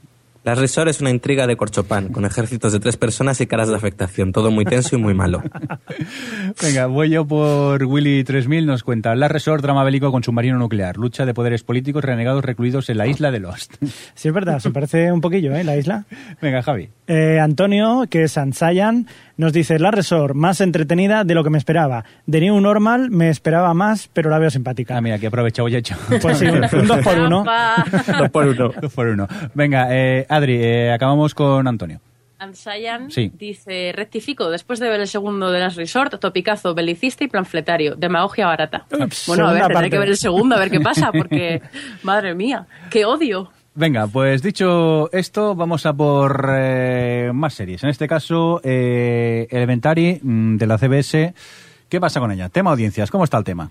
Pues a ver, ha sido la otra serie, otra de las series que más éxito han tenido este año, que dices, en serio, gente, ¿por qué? Pero bueno, eh, tiene ya una temporada completa. eh, esta es una noche potentísima que tiene la CBS los jueves y que él, la serie ha aguantado muy bien en demos, que tiene un 2,3 y, en fin, que le va muy bien, que seguro que la renuevan y, vamos, de los 22 capítulos ya los tiene. Muy bien, pues vamos a escuchar eh, la opinión que nos trae Jorge Navasalejo, también del podcast Fuera de Series, y luego opinamos nosotros. Serie. Elementary. Es una serie de la CBS basada en los relatos de Sir Arthur Conan Doyle y su personaje Sherlock Holmes, solo que, en este caso, llevados al mundo actual y a la ciudad de Nueva York. Esto, junto con el hecho de que el personaje de Watson lo encarna una mujer, suena la mar, de original. Claro, si no ha visto el Sherlock de Steven Moffat, de la cual la BBC pues, ha hecho ya dos temporadas. Dejando de lado que las comparaciones son odiosas, y en este caso lo son y mucho, Elementary es una serie correcta, entretenida y con mucho potencial. De hecho, acaban de dar el back nine y no están haciendo malos números. En fin, pegadle un vistazo, tiene margen de mejora, pero no aburre.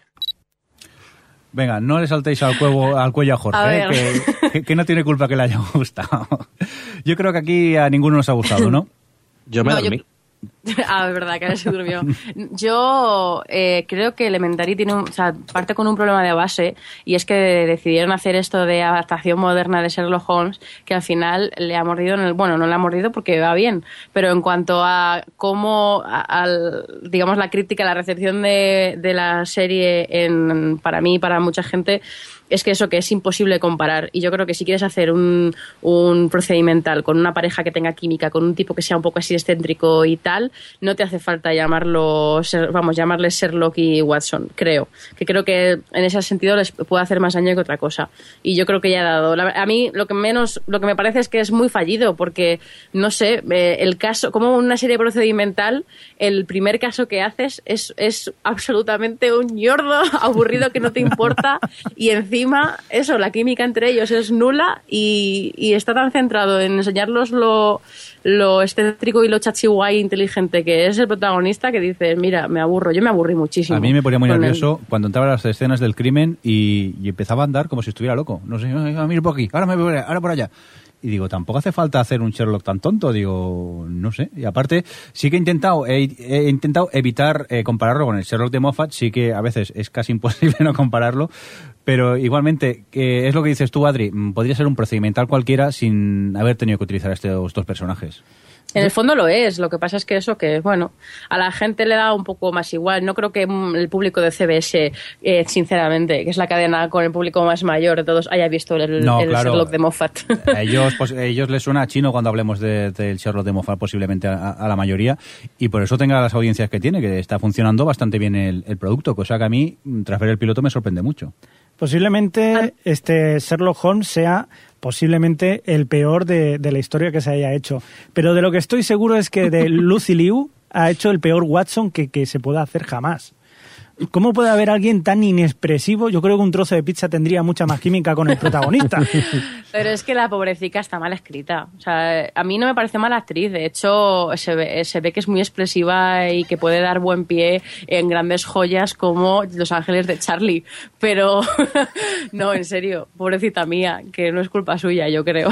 Ya, de los guionistas, ¿no? Tú, Adri- eh, digo, Alex, que te dormiste, eh, te encantó, ¿no? Sí, bueno, una cosa apasionante. A partir de Por su culpa no pude ver la siguiente serie de la que hablaremos. Vale, vale. eh, que es. mm, ah, bueno, te libraste de algo también. Vamos a ver los tweets eh, que nos llegaron eh, hablándonos un poco de Elementary. Empiezo yo. En este caso, Esther Oliva Hermizán nos cuenta Elementary. ¿De verdad es necesaria una copia barata de Sherlock? Ni el Watson femenino es suficientemente interesante. Alberto, alias Darandil, nos dice que Elementary, si piensas en Sherlock de la BBC, una gran decepción. Si no piensas en Sherlock, entretenida y hasta interesante. Adri. Juarillo dice, Holmes neurótico y Watson no transmite nada. No paso del piloto. Muy bien, acabamos contigo, Alex.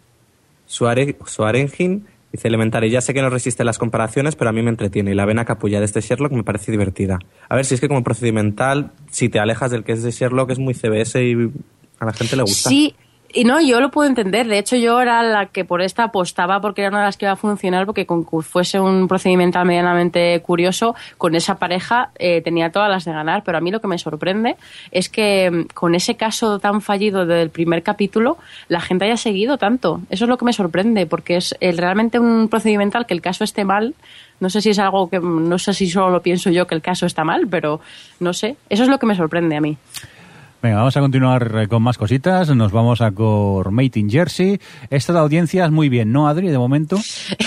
esta tiene el dudoso honor de ser la primera cancelada de la temporada. Bien, que siempre es, una, es una apuesta divertida lo de adivinar cuál va a ser.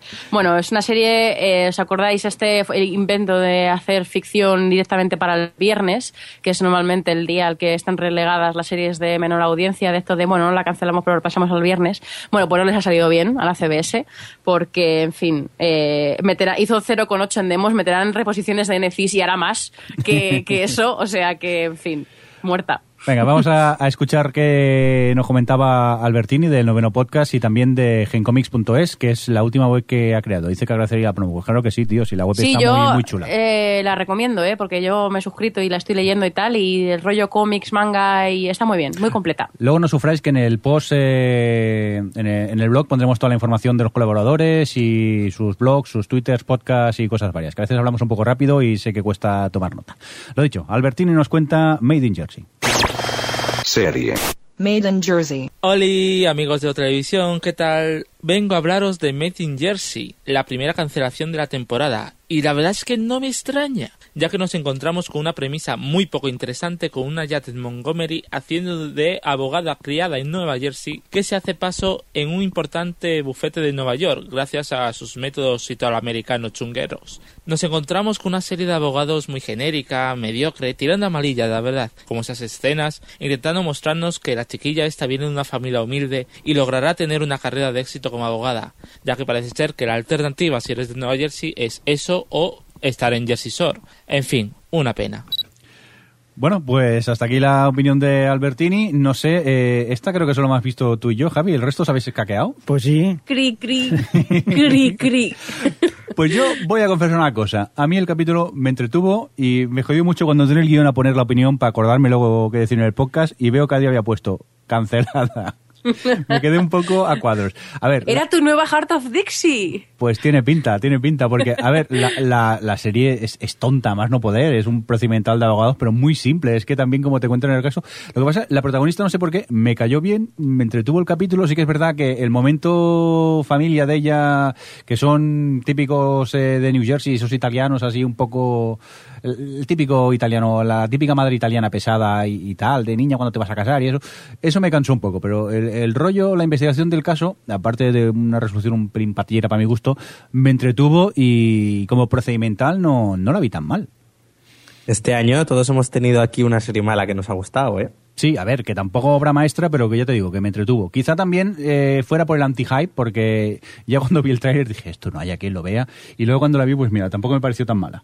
Yo es que cuando me estuve, me di- es que normalmente ya de entrada no me gustan las series de abogados Hmm. y cuando me di cuenta de que no estaba leyendo los subtítulos sino intentando ver el canalillo de la protagonista, dije estoy perdiendo el tiempo, lo apagué y me puse el canal Playboy. También, ¿no? Es más, Sí. más fácil ¿Para qué, ¿Para qué andarse con rodeos? Exactamente.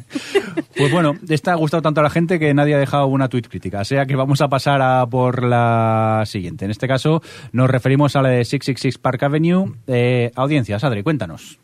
A ver, el tema es, Sí, ¿qué ha los pasado? domingos en ABC son la leche, porque está Once Upon a Time, que lleva cuatro semanas siendo la serie más vista del día, Revenge, que es otra que tal baila, y entonces a- 666 retiene más o menos la audiencia de Once Upon a Time, y, y- y, bueno, tiene un 1,7 en demos, que no me- que el tema es eso, que retiene bastante bien, pero aún así sigue teniendo una audiencia bastante mm, floja. Entonces yo creo que está como con lo que decía de Last Resort, que verán cómo funcionan los 13 capítulos que tienen y entonces decidirán con cuál se quedan. Nada, pues empezamos como siempre. Vamos a por un corte. En este caso es Pilar Pigona en Twitter y que nos cuenta pues eso que le pareció el piloto de 666 Park Avenue. Serie. 666 Park Avenue. Jane y Henry son una adorable pareja del medio oeste americano que se ha trasladado a vivir a Nueva York y no podrán creerse su suerte cuando son contratados como encargados de mantenimiento del edificio situado en el 999 de Park Avenue. No solo eso, sino que el trabajo viene acompañado de un apartamento en el propio edificio. Ambos enseguida serán seducidos por el aura de poder que rodea al propietario del edificio y a su esposa, sin sospechar de los secretos que ambos albergan. 666 Park Avenue es la apuesta de la cadena ABC como serie de terror para esta temporada. Y como serie de terror no podría dar menos miedo. Un guion flojo y unos personajes planos y sin personalidad hacen que esta serie no sirva ni como guilty pleasure. Bueno, pues ¿qué tal? ¿Estáis de acuerdo con la opinión de Pilar o qué? Sí, yo sí. No me, no me atrapó nada, ni en personajes, ni en trama, y ni siquiera el tono estaba conseguido. Adri. Yo voy a romper un poco la lanza porque sí que es verdad que el piloto no es especialmente, vamos, es- es fallido porque la atmósfera no está conseguida, ni el tono tampoco, y todas esas cosas que quiere contar a la vez están mezcladas un poco mal. Pero yo le vi una parte que, podía ser interesante, que es esto del pacto con el diablo de la semana, digamos, y he visto el segundo capítulo y vuelve a tener los mismos problemas. Todos los elementos están ahí en un popurrí que a veces algunas secuencias funciona, otras no, pero es que el popurrí está mal hecho y otra vez desperdician lo del pacto con el diablo, bueno, el caso así un poco más del episodio.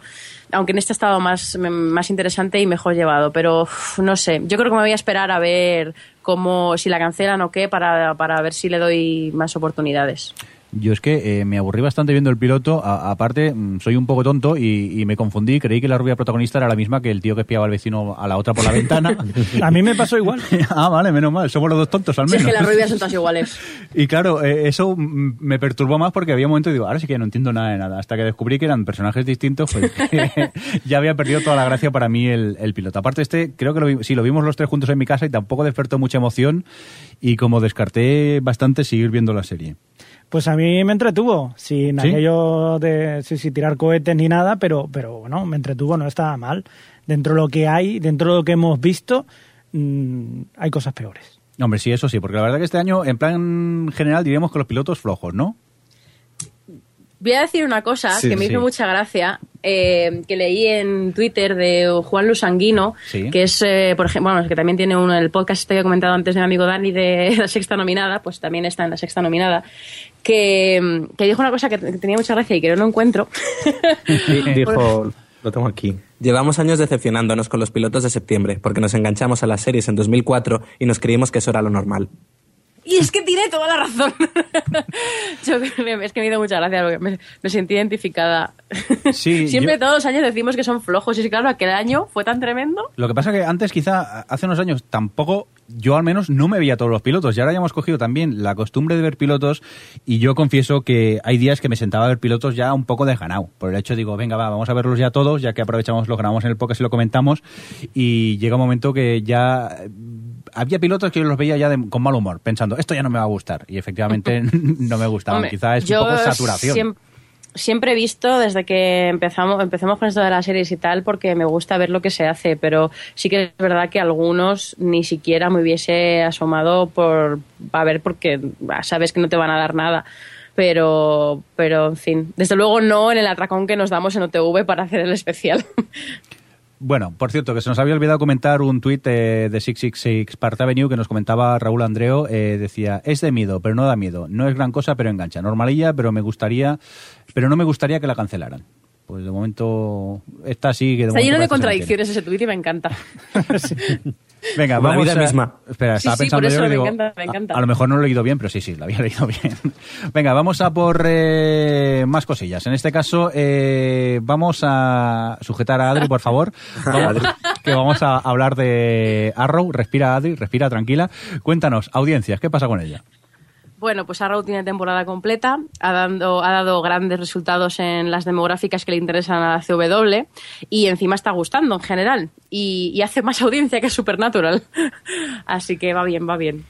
Muy bien, pues vamos a escuchar eh, el corte de Amparo Berly en Twitter, que tiene un blog súper estupendo de viajes llamado Book of a Ticket and Leave y otro de tele llamado ¿Y tú qué miras? Pues Amparo eh, opina lo siguiente de Arrow.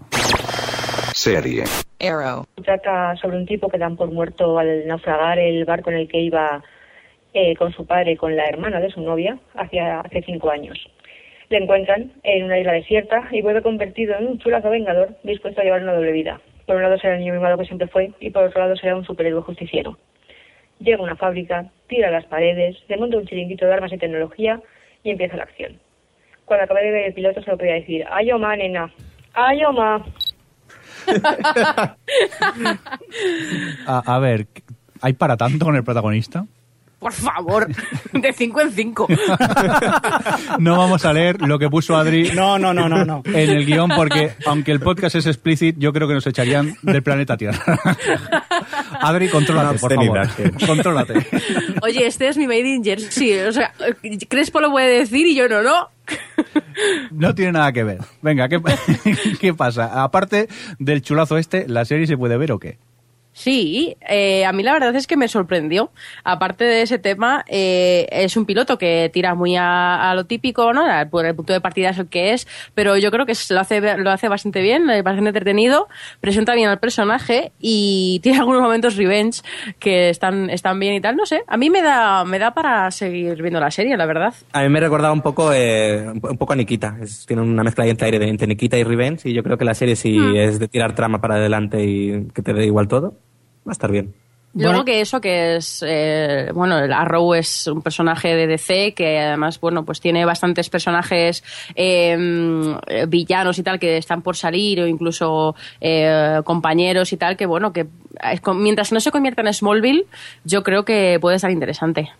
Curioso porque además eh, ya salió Green Arrow, este Arrow ya salió en Smallville, pero de otra forma, claro. Que, que sí, o sea, vale que es lo típico de siempre, pero es que también está basado en eso, en un cómic. Y los cómics suelen ser así, de este tipo. Curioso también, debo decir, que, que no sé por qué todos los, eh, los, los multimillonarios de DC Comics, cuando, cuando se aburren, se hacen justicieros y visten de cuero negro. que yo no sé, yo no sé hasta qué punto será cómodo ir por ahí dando patadas de cuero, pero bueno.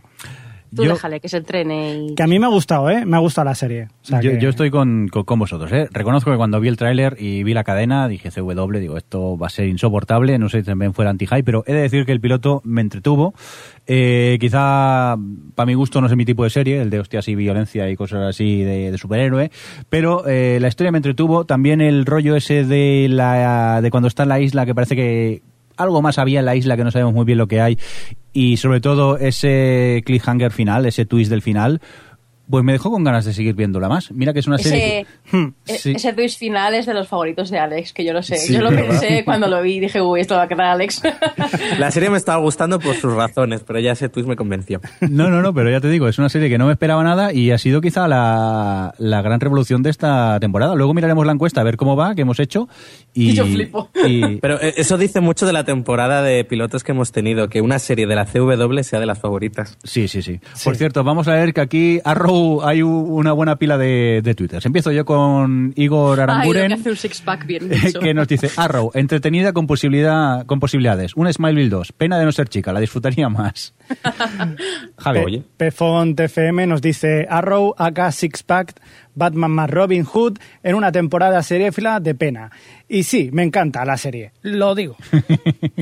Eh, Azulita dice, paloterismo en estado puro. Que sea un superhéroe de DC y entretenilla es absolutamente secundario. Ostevi dice, demasiado parecidos con Batman, pero entretenida y con mucho que ver. Guiño, guiño. Mello CR nos dice, Arrow, espectacular, veremos si se convierte en Smallville.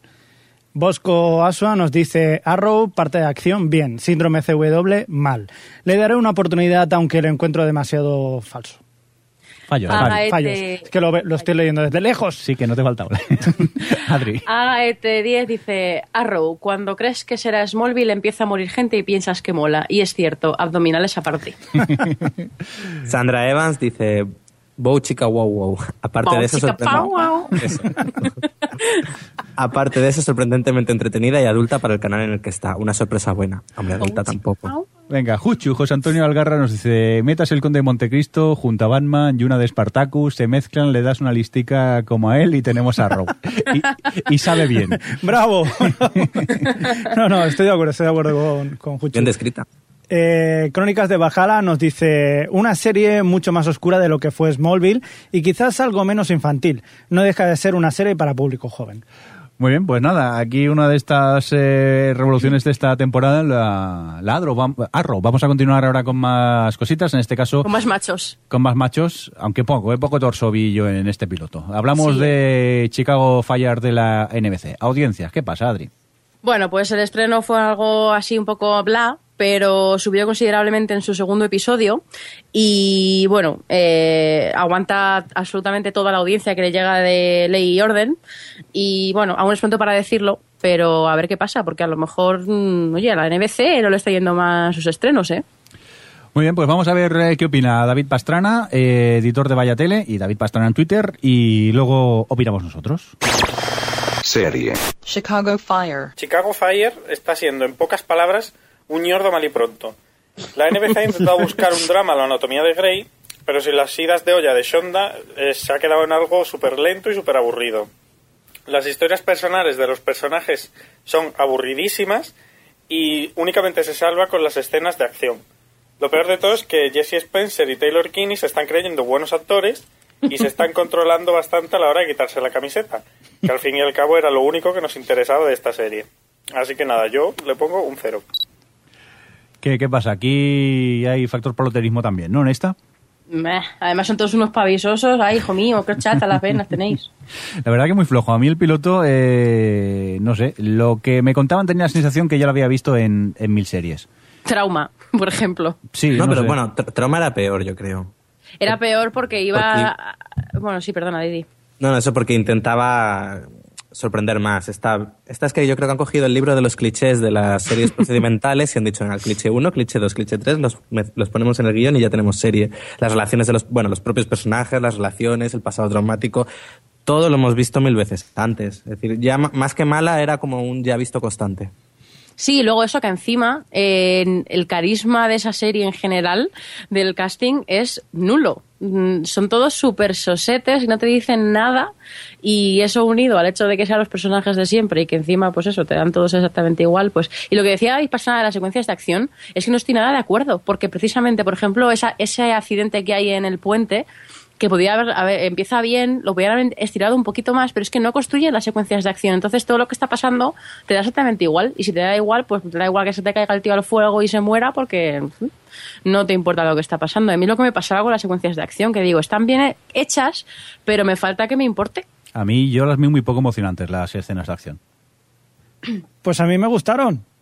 Bueno, nada, pues- Yo me lo pasé, yo me lo he pasado bien. No, no lo digas con miedo, Javi, coño. No, yo me, yo me lo he pasado bien viendo el, el- el piloto, quizás porque no había visto tantas series como Trauma o Rescue Me, no, no había visto de estas. Entonces yo me lo pasé bien. Yo he sido bombero a veces, eh, sí, voluntario, y la verdad que se pasa mal y, y también el tío está mal del hombro, como yo, digo, joder. Ahora Se ya os digo, identificado. Sí, sí, serie. menos con las abdominales, lo demás clavadito, vamos. Vale, vale, no, no. Ya está. Me alegro por ti que No, te haya gustado. No, por ejemplo, hay, hay personajes, yo que sé, el Limon Walker, que es el jefe de policía, Sí. es el jefe de los bomberos. Me encanta este tío como actúa, o sea que ya con eso ya me tenía ganado. A ver, si, a ver, como piloto tampoco es que, eh, que- que esté mal, se puede ver, no deja de ser un procedimiento de los de toda la vida, bastante estándar, pero es eso, a mí, eh, aparte del poco carisma de los personajes y que las escenas de acción tampoco me atraparon mucho, como que, aparte que eso, ya lo tenía como visto en otros, en otros sitios. Seguro. Venga, leemos el único tuit que tuvimos de esta serie. En este caso es Luis Ramos, BCN, que nos dice, Chicago, fallar, el horror. Aguanté tres minutos más o menos. Pues mira, parece que no, no le gustó. Venga, vamos a por eh, más, que nos quedan todavía tres. Tres. Dios, Dios mío, qué largo va a quedar este especial pilotos. Vamos a por Nashville, la producción de eh, ABC. ¿Qué pasa? ¿Cómo va de audiencias eh, esta cosica? Pues a ver, ABC ha ido con, a por todas, la verdad, con Nashville, muy de la cadena, y tuvo un estreno bastante decente con 8 millones y 2,8 en demos, pero perdió 2 millones de espectadores con su segundo capítulo. También es verdad que, coincidió con el estreno de American Horror Story, que hizo una audienciaca para, para su cadena, que fueron 6 millonazos. Y, bueno, aún así yo creo que, sigue siendo un bluff y que le va a salir mal el, el invento a ABC. Pero bueno, solo lleva dos capítulos, así que veremos. Muy bien, pues vamos a escuchar el corte que nos llega en este caso a cargo de nuestra amiga Vanessa de Querido Blog. Vamos a escucharlo. Serie. Nashville. El piloto de Nashville me gustó mucho porque cumplió con mis expectativas de culebrón, que es lo que andaba buscando, y además me dejó con ganas de más, de ver más episodios. En esta serie, Connie Britton eh, interpreta a una cantante de country con una amplia carrera a sus espaldas que se enfrenta no solo a la crisis del sector de la música, sino también a la llegada de nuevos talentos pues, que vienen a comerse su terreno, como es el caso del personaje que interpreta Hayden Panettiere, el de una joven promesa, pues con muchas ganas de triunfar y la verdad que con pocos escrúpulos. Eh, además de esta lucha entre divas, Nashville también aporta amores imposibles, intrigas políticas, secretos familiares y música, por supuesto, algo que supongo que los amantes del country apreciarán o no. Tengo ganas de escuchar o de leer a los entendidos en el género para ver si la serie también cumple en este aspecto. Un saludo. Pues nada, un saludo también para ti, Vanessa. Muchas gracias por el corte. Eh, ¿Estáis de acuerdo o qué, Alex, con ella? Yo es que me aburrí una barbaridad con esta serie. Eh, creo que tiene ese punto culebrón, pero no lo llegan a explotar. Está el personaje de Hayden Pa- Panettiere haciendo ahí de mala malvada. Pero realmente la protagonista, que es Connie Britton, me daba completamente igual todos sus problemas. Entonces, si no enganchas por ahí, yo creo que es un poco la nueva es más. Va a ser la serie musical que va a ser otro bluff. A mí, hombre, me parece que presentan bien a las dos protagonistas y que en general está bien contado, pero es que no me pasó como Alex, que no me interesó, no me enganchó, no me, no me interesaba lo que me contaban y encima el salto de fe que me requería creerme a estas dos que pues, se pueden defender cantando, pero creérmelas como las reinas del country, sobre todo a Connie Britton, pues mira, me costaba un poco, la verdad. Aunque tengo que decir que la última canción del piloto me gustó mucho, que no la cantaba ninguna de ellas dos. La canción esa que está una chica sola y un guitarrista y de golpe empiezas Sí. a oír violines, eh, batería y bajo. Esa- Vale, esa vale, misma. vale, vale, muy bien. Ya, pero porque se va en modo videoclip, mira, ¿eh? licencias, hombre, licencias. Claro, Pues, claro. A mí no me ha disgustado la serie, o sea, lo, lo que es el capítulo. Eh, quizás eh, también estoy de acuerdo que es un batiburrillo de muchas cosas, de, de un poco documental también. eh, musical. y esa parte documental sí que me ha gustado. La parte de culebrón y reality que hay entre medio, no mucho. Pero el, el- el papel que hacen las dos me gusta. Incluso Hayden Panettiere, pues, Panetone esta, pues hace bien de Beach. Oye, y las canciones también me han gustado. No soy mucho de country, pero está bien. A mí me picaba la curiosidad, pero luego lo que vi, lo que me cuentan así, el rollo culebronesco esto, pues no, no, no es, no es de, de- mi gusto y como que me aburrí, me acabé aburriendo bastante en el piloto. Aparte de lo que decís vosotros, licencia, que a mí me toca un poco las narices de hacerlo así, un acústico bonito y de, luego te llega toda la orquesta allí de fondo. Venga, vamos a leer tweets, que tenemos unos cuantos de Nashville. Empiezo yo con Juan Pon, que nos dice para incondicionales de la música country, las americanadas, con personalidad y que le pida un poco a una serie eh, musical. Marcos Sasso nos dice eh, que es el mejor estreno de la temporada. El piloto le te atrapa y al finalizarlo sabes que estarás con ella toda la temporada. Bello CR dice algo de música country versus música mierder. Aún así, buena recreación del ambiente de un bolo en una pequeña sala. Guille FNN dice, tan solo funciona porque no nos lo esperábamos. Quiere ser el nuevo Revenge y se queda en una telenovela barata. Muy bien, ya acabamos este bloque de tweets. En cuanto a Nashville, nos dice Luis Ramos BCN. Me enganchó, me engancho a Nashville. Es un sope- una sopópera tipicona, pero con country music. Lo peor, Mr. Koch eh, canta bien, pero no me la creo. Muy bien, pues. Vaya, vaya disparidad de opiniones que tenemos en este, en este especial piloto de toda la gente y nosotros mismos también. Pero ¿eh? eso es lo bueno. Javi, eso es lo bueno. Sí, sí. Venga, va, que nos quedan dos. Vamos a. Uy, Dios mío. A por Beauty and the Best. Directamente nos vamos a por el corte de Perasulán, del blog Crítico en Serie y coactor del podcast. Yo disparé a JR. Javi, que me asustas, que te tengo a mi espalda y con Estoy esto me haciendo de pist. Escuchemos a Pera. Serie. Beauty and the Beast. No pasa nada porque en Beauty and the Beast tengan una bestia de buen ver. Es la CW y no entienden de chicos del montón. Pero otra cosa es que nos intentan vender una serie de policías y que sus casos sean malos. Que su casting además no tenga ni pies ni cabeza porque toda la gente del reparto tiene 10 años menos de los que les toca. Y que después, además, sus transiciones sean un delito de tan casposas que resultan. Pero lo peor es que desde el primer minuto nos hagan tragar una tensión sexual inexistente. No solo porque Christine Kreuk no tendría mm, química ni con un mejillón, sino porque además está mal planteada. Y mirad que me gusta dar el beneficio de la duda a las series de la CW. Me gusta pensar que las entiendo como concepto, pero con Beauty and the Beast no hay nada que entender. Simplemente no vale un duro y no hay tío bueno que la salve. Parece que mucho a Pera no le ha gustado ¿eh? la serie. me, encanta, me encanta lo de decir que tenía la misma química con un mejillón. Eh, eh, ¿Estáis de acuerdo con, con Pera? Yo es que no diría nada más porque casi opino lo mismo. Sí, es que sí, es bastante sí. malo Beauty and the Beast. A ver, es que es, es- di, di, Alex, perdona. No, que es una serie que no te la crees, la estás viendo y no te la Eh, puedes creer por, por eso, empezando por las edades. Dices, ¿esta chica cómo va a ser si parece estar en el instituto? ¿Cómo va a ser una detective Y además, de policía? Luego, con ese flash sí, sí. forward que, vamos, que esa, esa transición, como dice él, de nueve, en nueve años se convierte en la superdetective de la vida. Que, bueno, perdona, sigue. No, por, por ahí, eso, bueno, luego, es que el resto lo ha dicho él, es decir, la bestia es la bestia porque tiene una cicatriz en la cara. Y ya. y cuando bueno. se transforma parece el gatekeeper de la atmósfera. Es verdad. Quizás, y yo qué sé, a mí se me ocurre que quizás porque solamente es visual, igual es que huele mal, pues se le llaman la bestia, porque poco más, ¿eh? Poco más. Sí, es que lo único así que me parece curioso es eso de la CW que haya intentado abrirse a otro tipo de series como un procedimental o una serie de médicos en Emily Owens, pero les ha salido mal, por eso el caso es una basura y, y eso, es que no hay por dónde cogerla. Venga, vamos a leer el par de tweets que tenemos sobre Beauty and the Beast. Nos dice Sandra Evans, Beauty and the Beast, eh, Bella es una inspectora de policía sosa y Bestia tiene una cicatriz. Fin del cuento. No sirve como ni producto de CW. Eh, Swaringen nos dice que es un procedimental como tantos otros. Echo de menos a Linda Hamilton y la bestia es demasiado guapo. No cuela. Pues totalmente de acuerdo. Yo también echo de menos a Ron Perlman también haciendo de bestia. Sí, señor. Yo es que no lo había visto esa. Por cierto, Adri, esto de audiencias, ¿qué tal?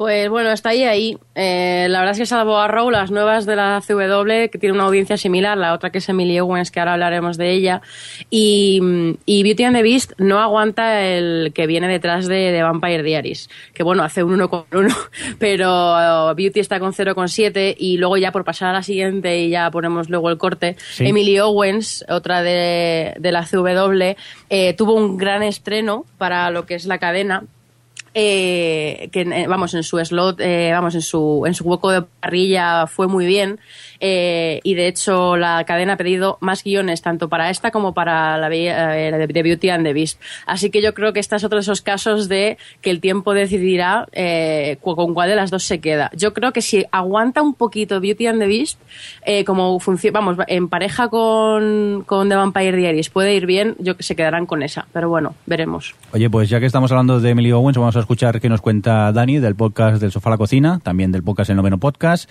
Y, por cierto, también está en la página Albertini el gencomics.es. Venga, a ver qué opina Dani de Emily Owens. Serie. Emily Owens MD. Emily Owens MD es una serie que antes de ver el piloto dije, pues esto no, no creo que me vaya a gustar, ese aire de anatomía de Grey de los primeros tiempos, intento de hacer la comparación entre el instituto y el hospital. Y ese interés amoroso tan lamentable y tan soseras. Y bueno, y tantas cosas, tantos tópicos, una falta de originalidad en muchas cosas, pero al final, por una cosa o por otra, yo creo que principalmente porque la protagonista, el personaje principal, tiene mucho encanto, cae bien, transmite alegría, no sé, al final yo por lo menos el piloto lo he disfrutado mucho, no sé si a partir de aquí los demás episodios irán decayendo muchísimo, pero la verdad es que me, me pareció de hecho uno de los mejores pilotos de drama de esta temporada, lo cual es bastante triste viendo de la CW. En fin, si os interesa este tipo de cosas de hospitales y culebroncillos, echadle un ojo que yo creo que está bastante bien por ahora. Bueno, pues eh, vamos a comentar lo que es la, la última serie que hemos visto en estos pilotos. Eh, ¿Vosotros de acuerdo con Dani o no? Yo quiero decir que opino justo al revés. Creo que lo que podía tener de bueno era ese tono de anatomía de Grey de los comienzos y todo ese rollo de instituto a los chicas malas en un hospital y, y lo pierde al principio y al final se queda una serie muy aburrida. Es decir, ya no es que sea mala o buena, es que es aburridísima. Yo es que lo único bueno Yo- es la protagonista.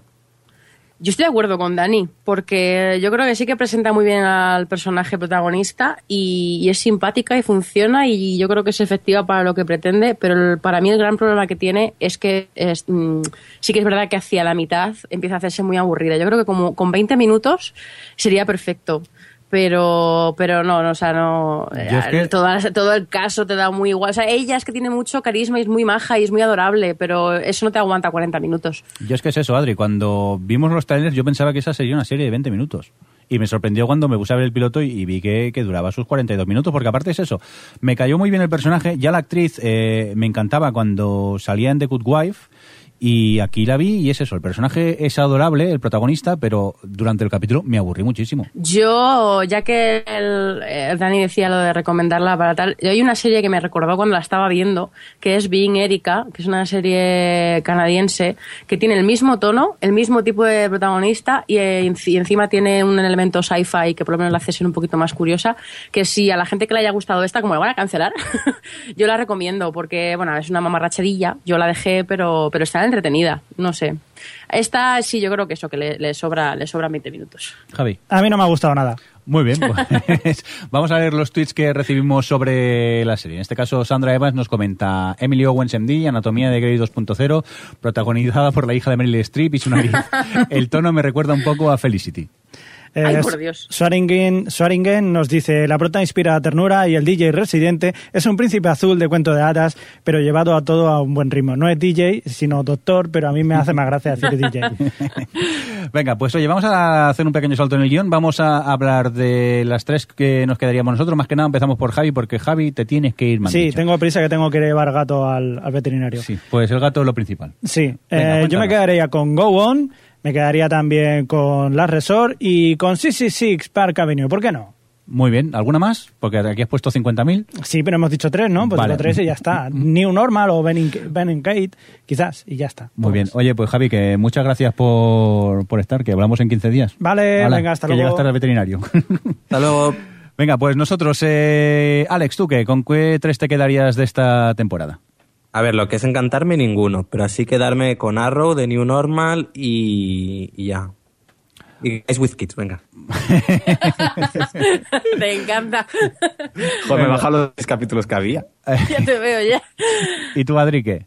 Pues yo encantarme, encantarme mm, Benny Kate, supongo. Y luego pues me queda, me, creo que me voy a quedar con Go On, con Last Resort y Arrow. Y veremos qué pasa con Mindy Project. Oh, me Pues sorprende final- muchísimo. Venga, pues yo me quedaría con Go On fijo, está seguro. Last Resort me picó mucho la curiosidad y hemos dicho tres y yo solo tenía apuntada dos, pero sí que es verdad que Ben and Kate también me... Los dos episodios que he visto me han gustado y creo que con esta sí que seguiré. Pero así, a, a rasgos generales, bastante flojos los pilotos de, de esta temporada. Pues nada, tenemos encuesta. Sí, pues eso, vamos a por la encuesta rápidamente. Eh, por cierto, la encuesta estará operativa y podéis ir votando estos días todavía. Y en el próximo podcast, si nos acordamos que somos unos despistados, eh, diremos los resultados finales. Dejarme que haga una última actualización de la página de la encuesta. Mientras que actualizas, yo voy a Sí. decir que de los 122 votos no hay nadie que haya votado Guys with Kids. Venga, primero por, por por pinchar a Alex un poco, me gusta. Venga, dijimos, para ti, ¿cuál ha sido el mejor de los pilotos estrenados esta nueva temporada? Adri, eh, cuéntanos. Pues bueno, con un 32% gana Arrow, porque ya sabemos que el gimnasio tira mucho. Nos han impuestos. Eh, tal. Yo creo que nuestra audiencia es femenina, mayormente. Bueno, es una broma. Eh, le sigue Las Resort con el 20% de los votos. Y para el tercer lugar, ya a bastante distancia del primero, está Nashville con un 12%. Y bueno, se quedan por ahí Go On y Six Six Six Park Avenue, que son hacen el top 5. Vale, léenos eh, las tres últimas. ¿Quién ha quedado abajo del todo? Con cero votos. Bueno, ah, con cero cuantos. votos han quedado varias. Varias, con cero votos han quedado Partners, Animal Practice, Made in Jersey, Guys with Kids, Emily Owens y Chicago Fire.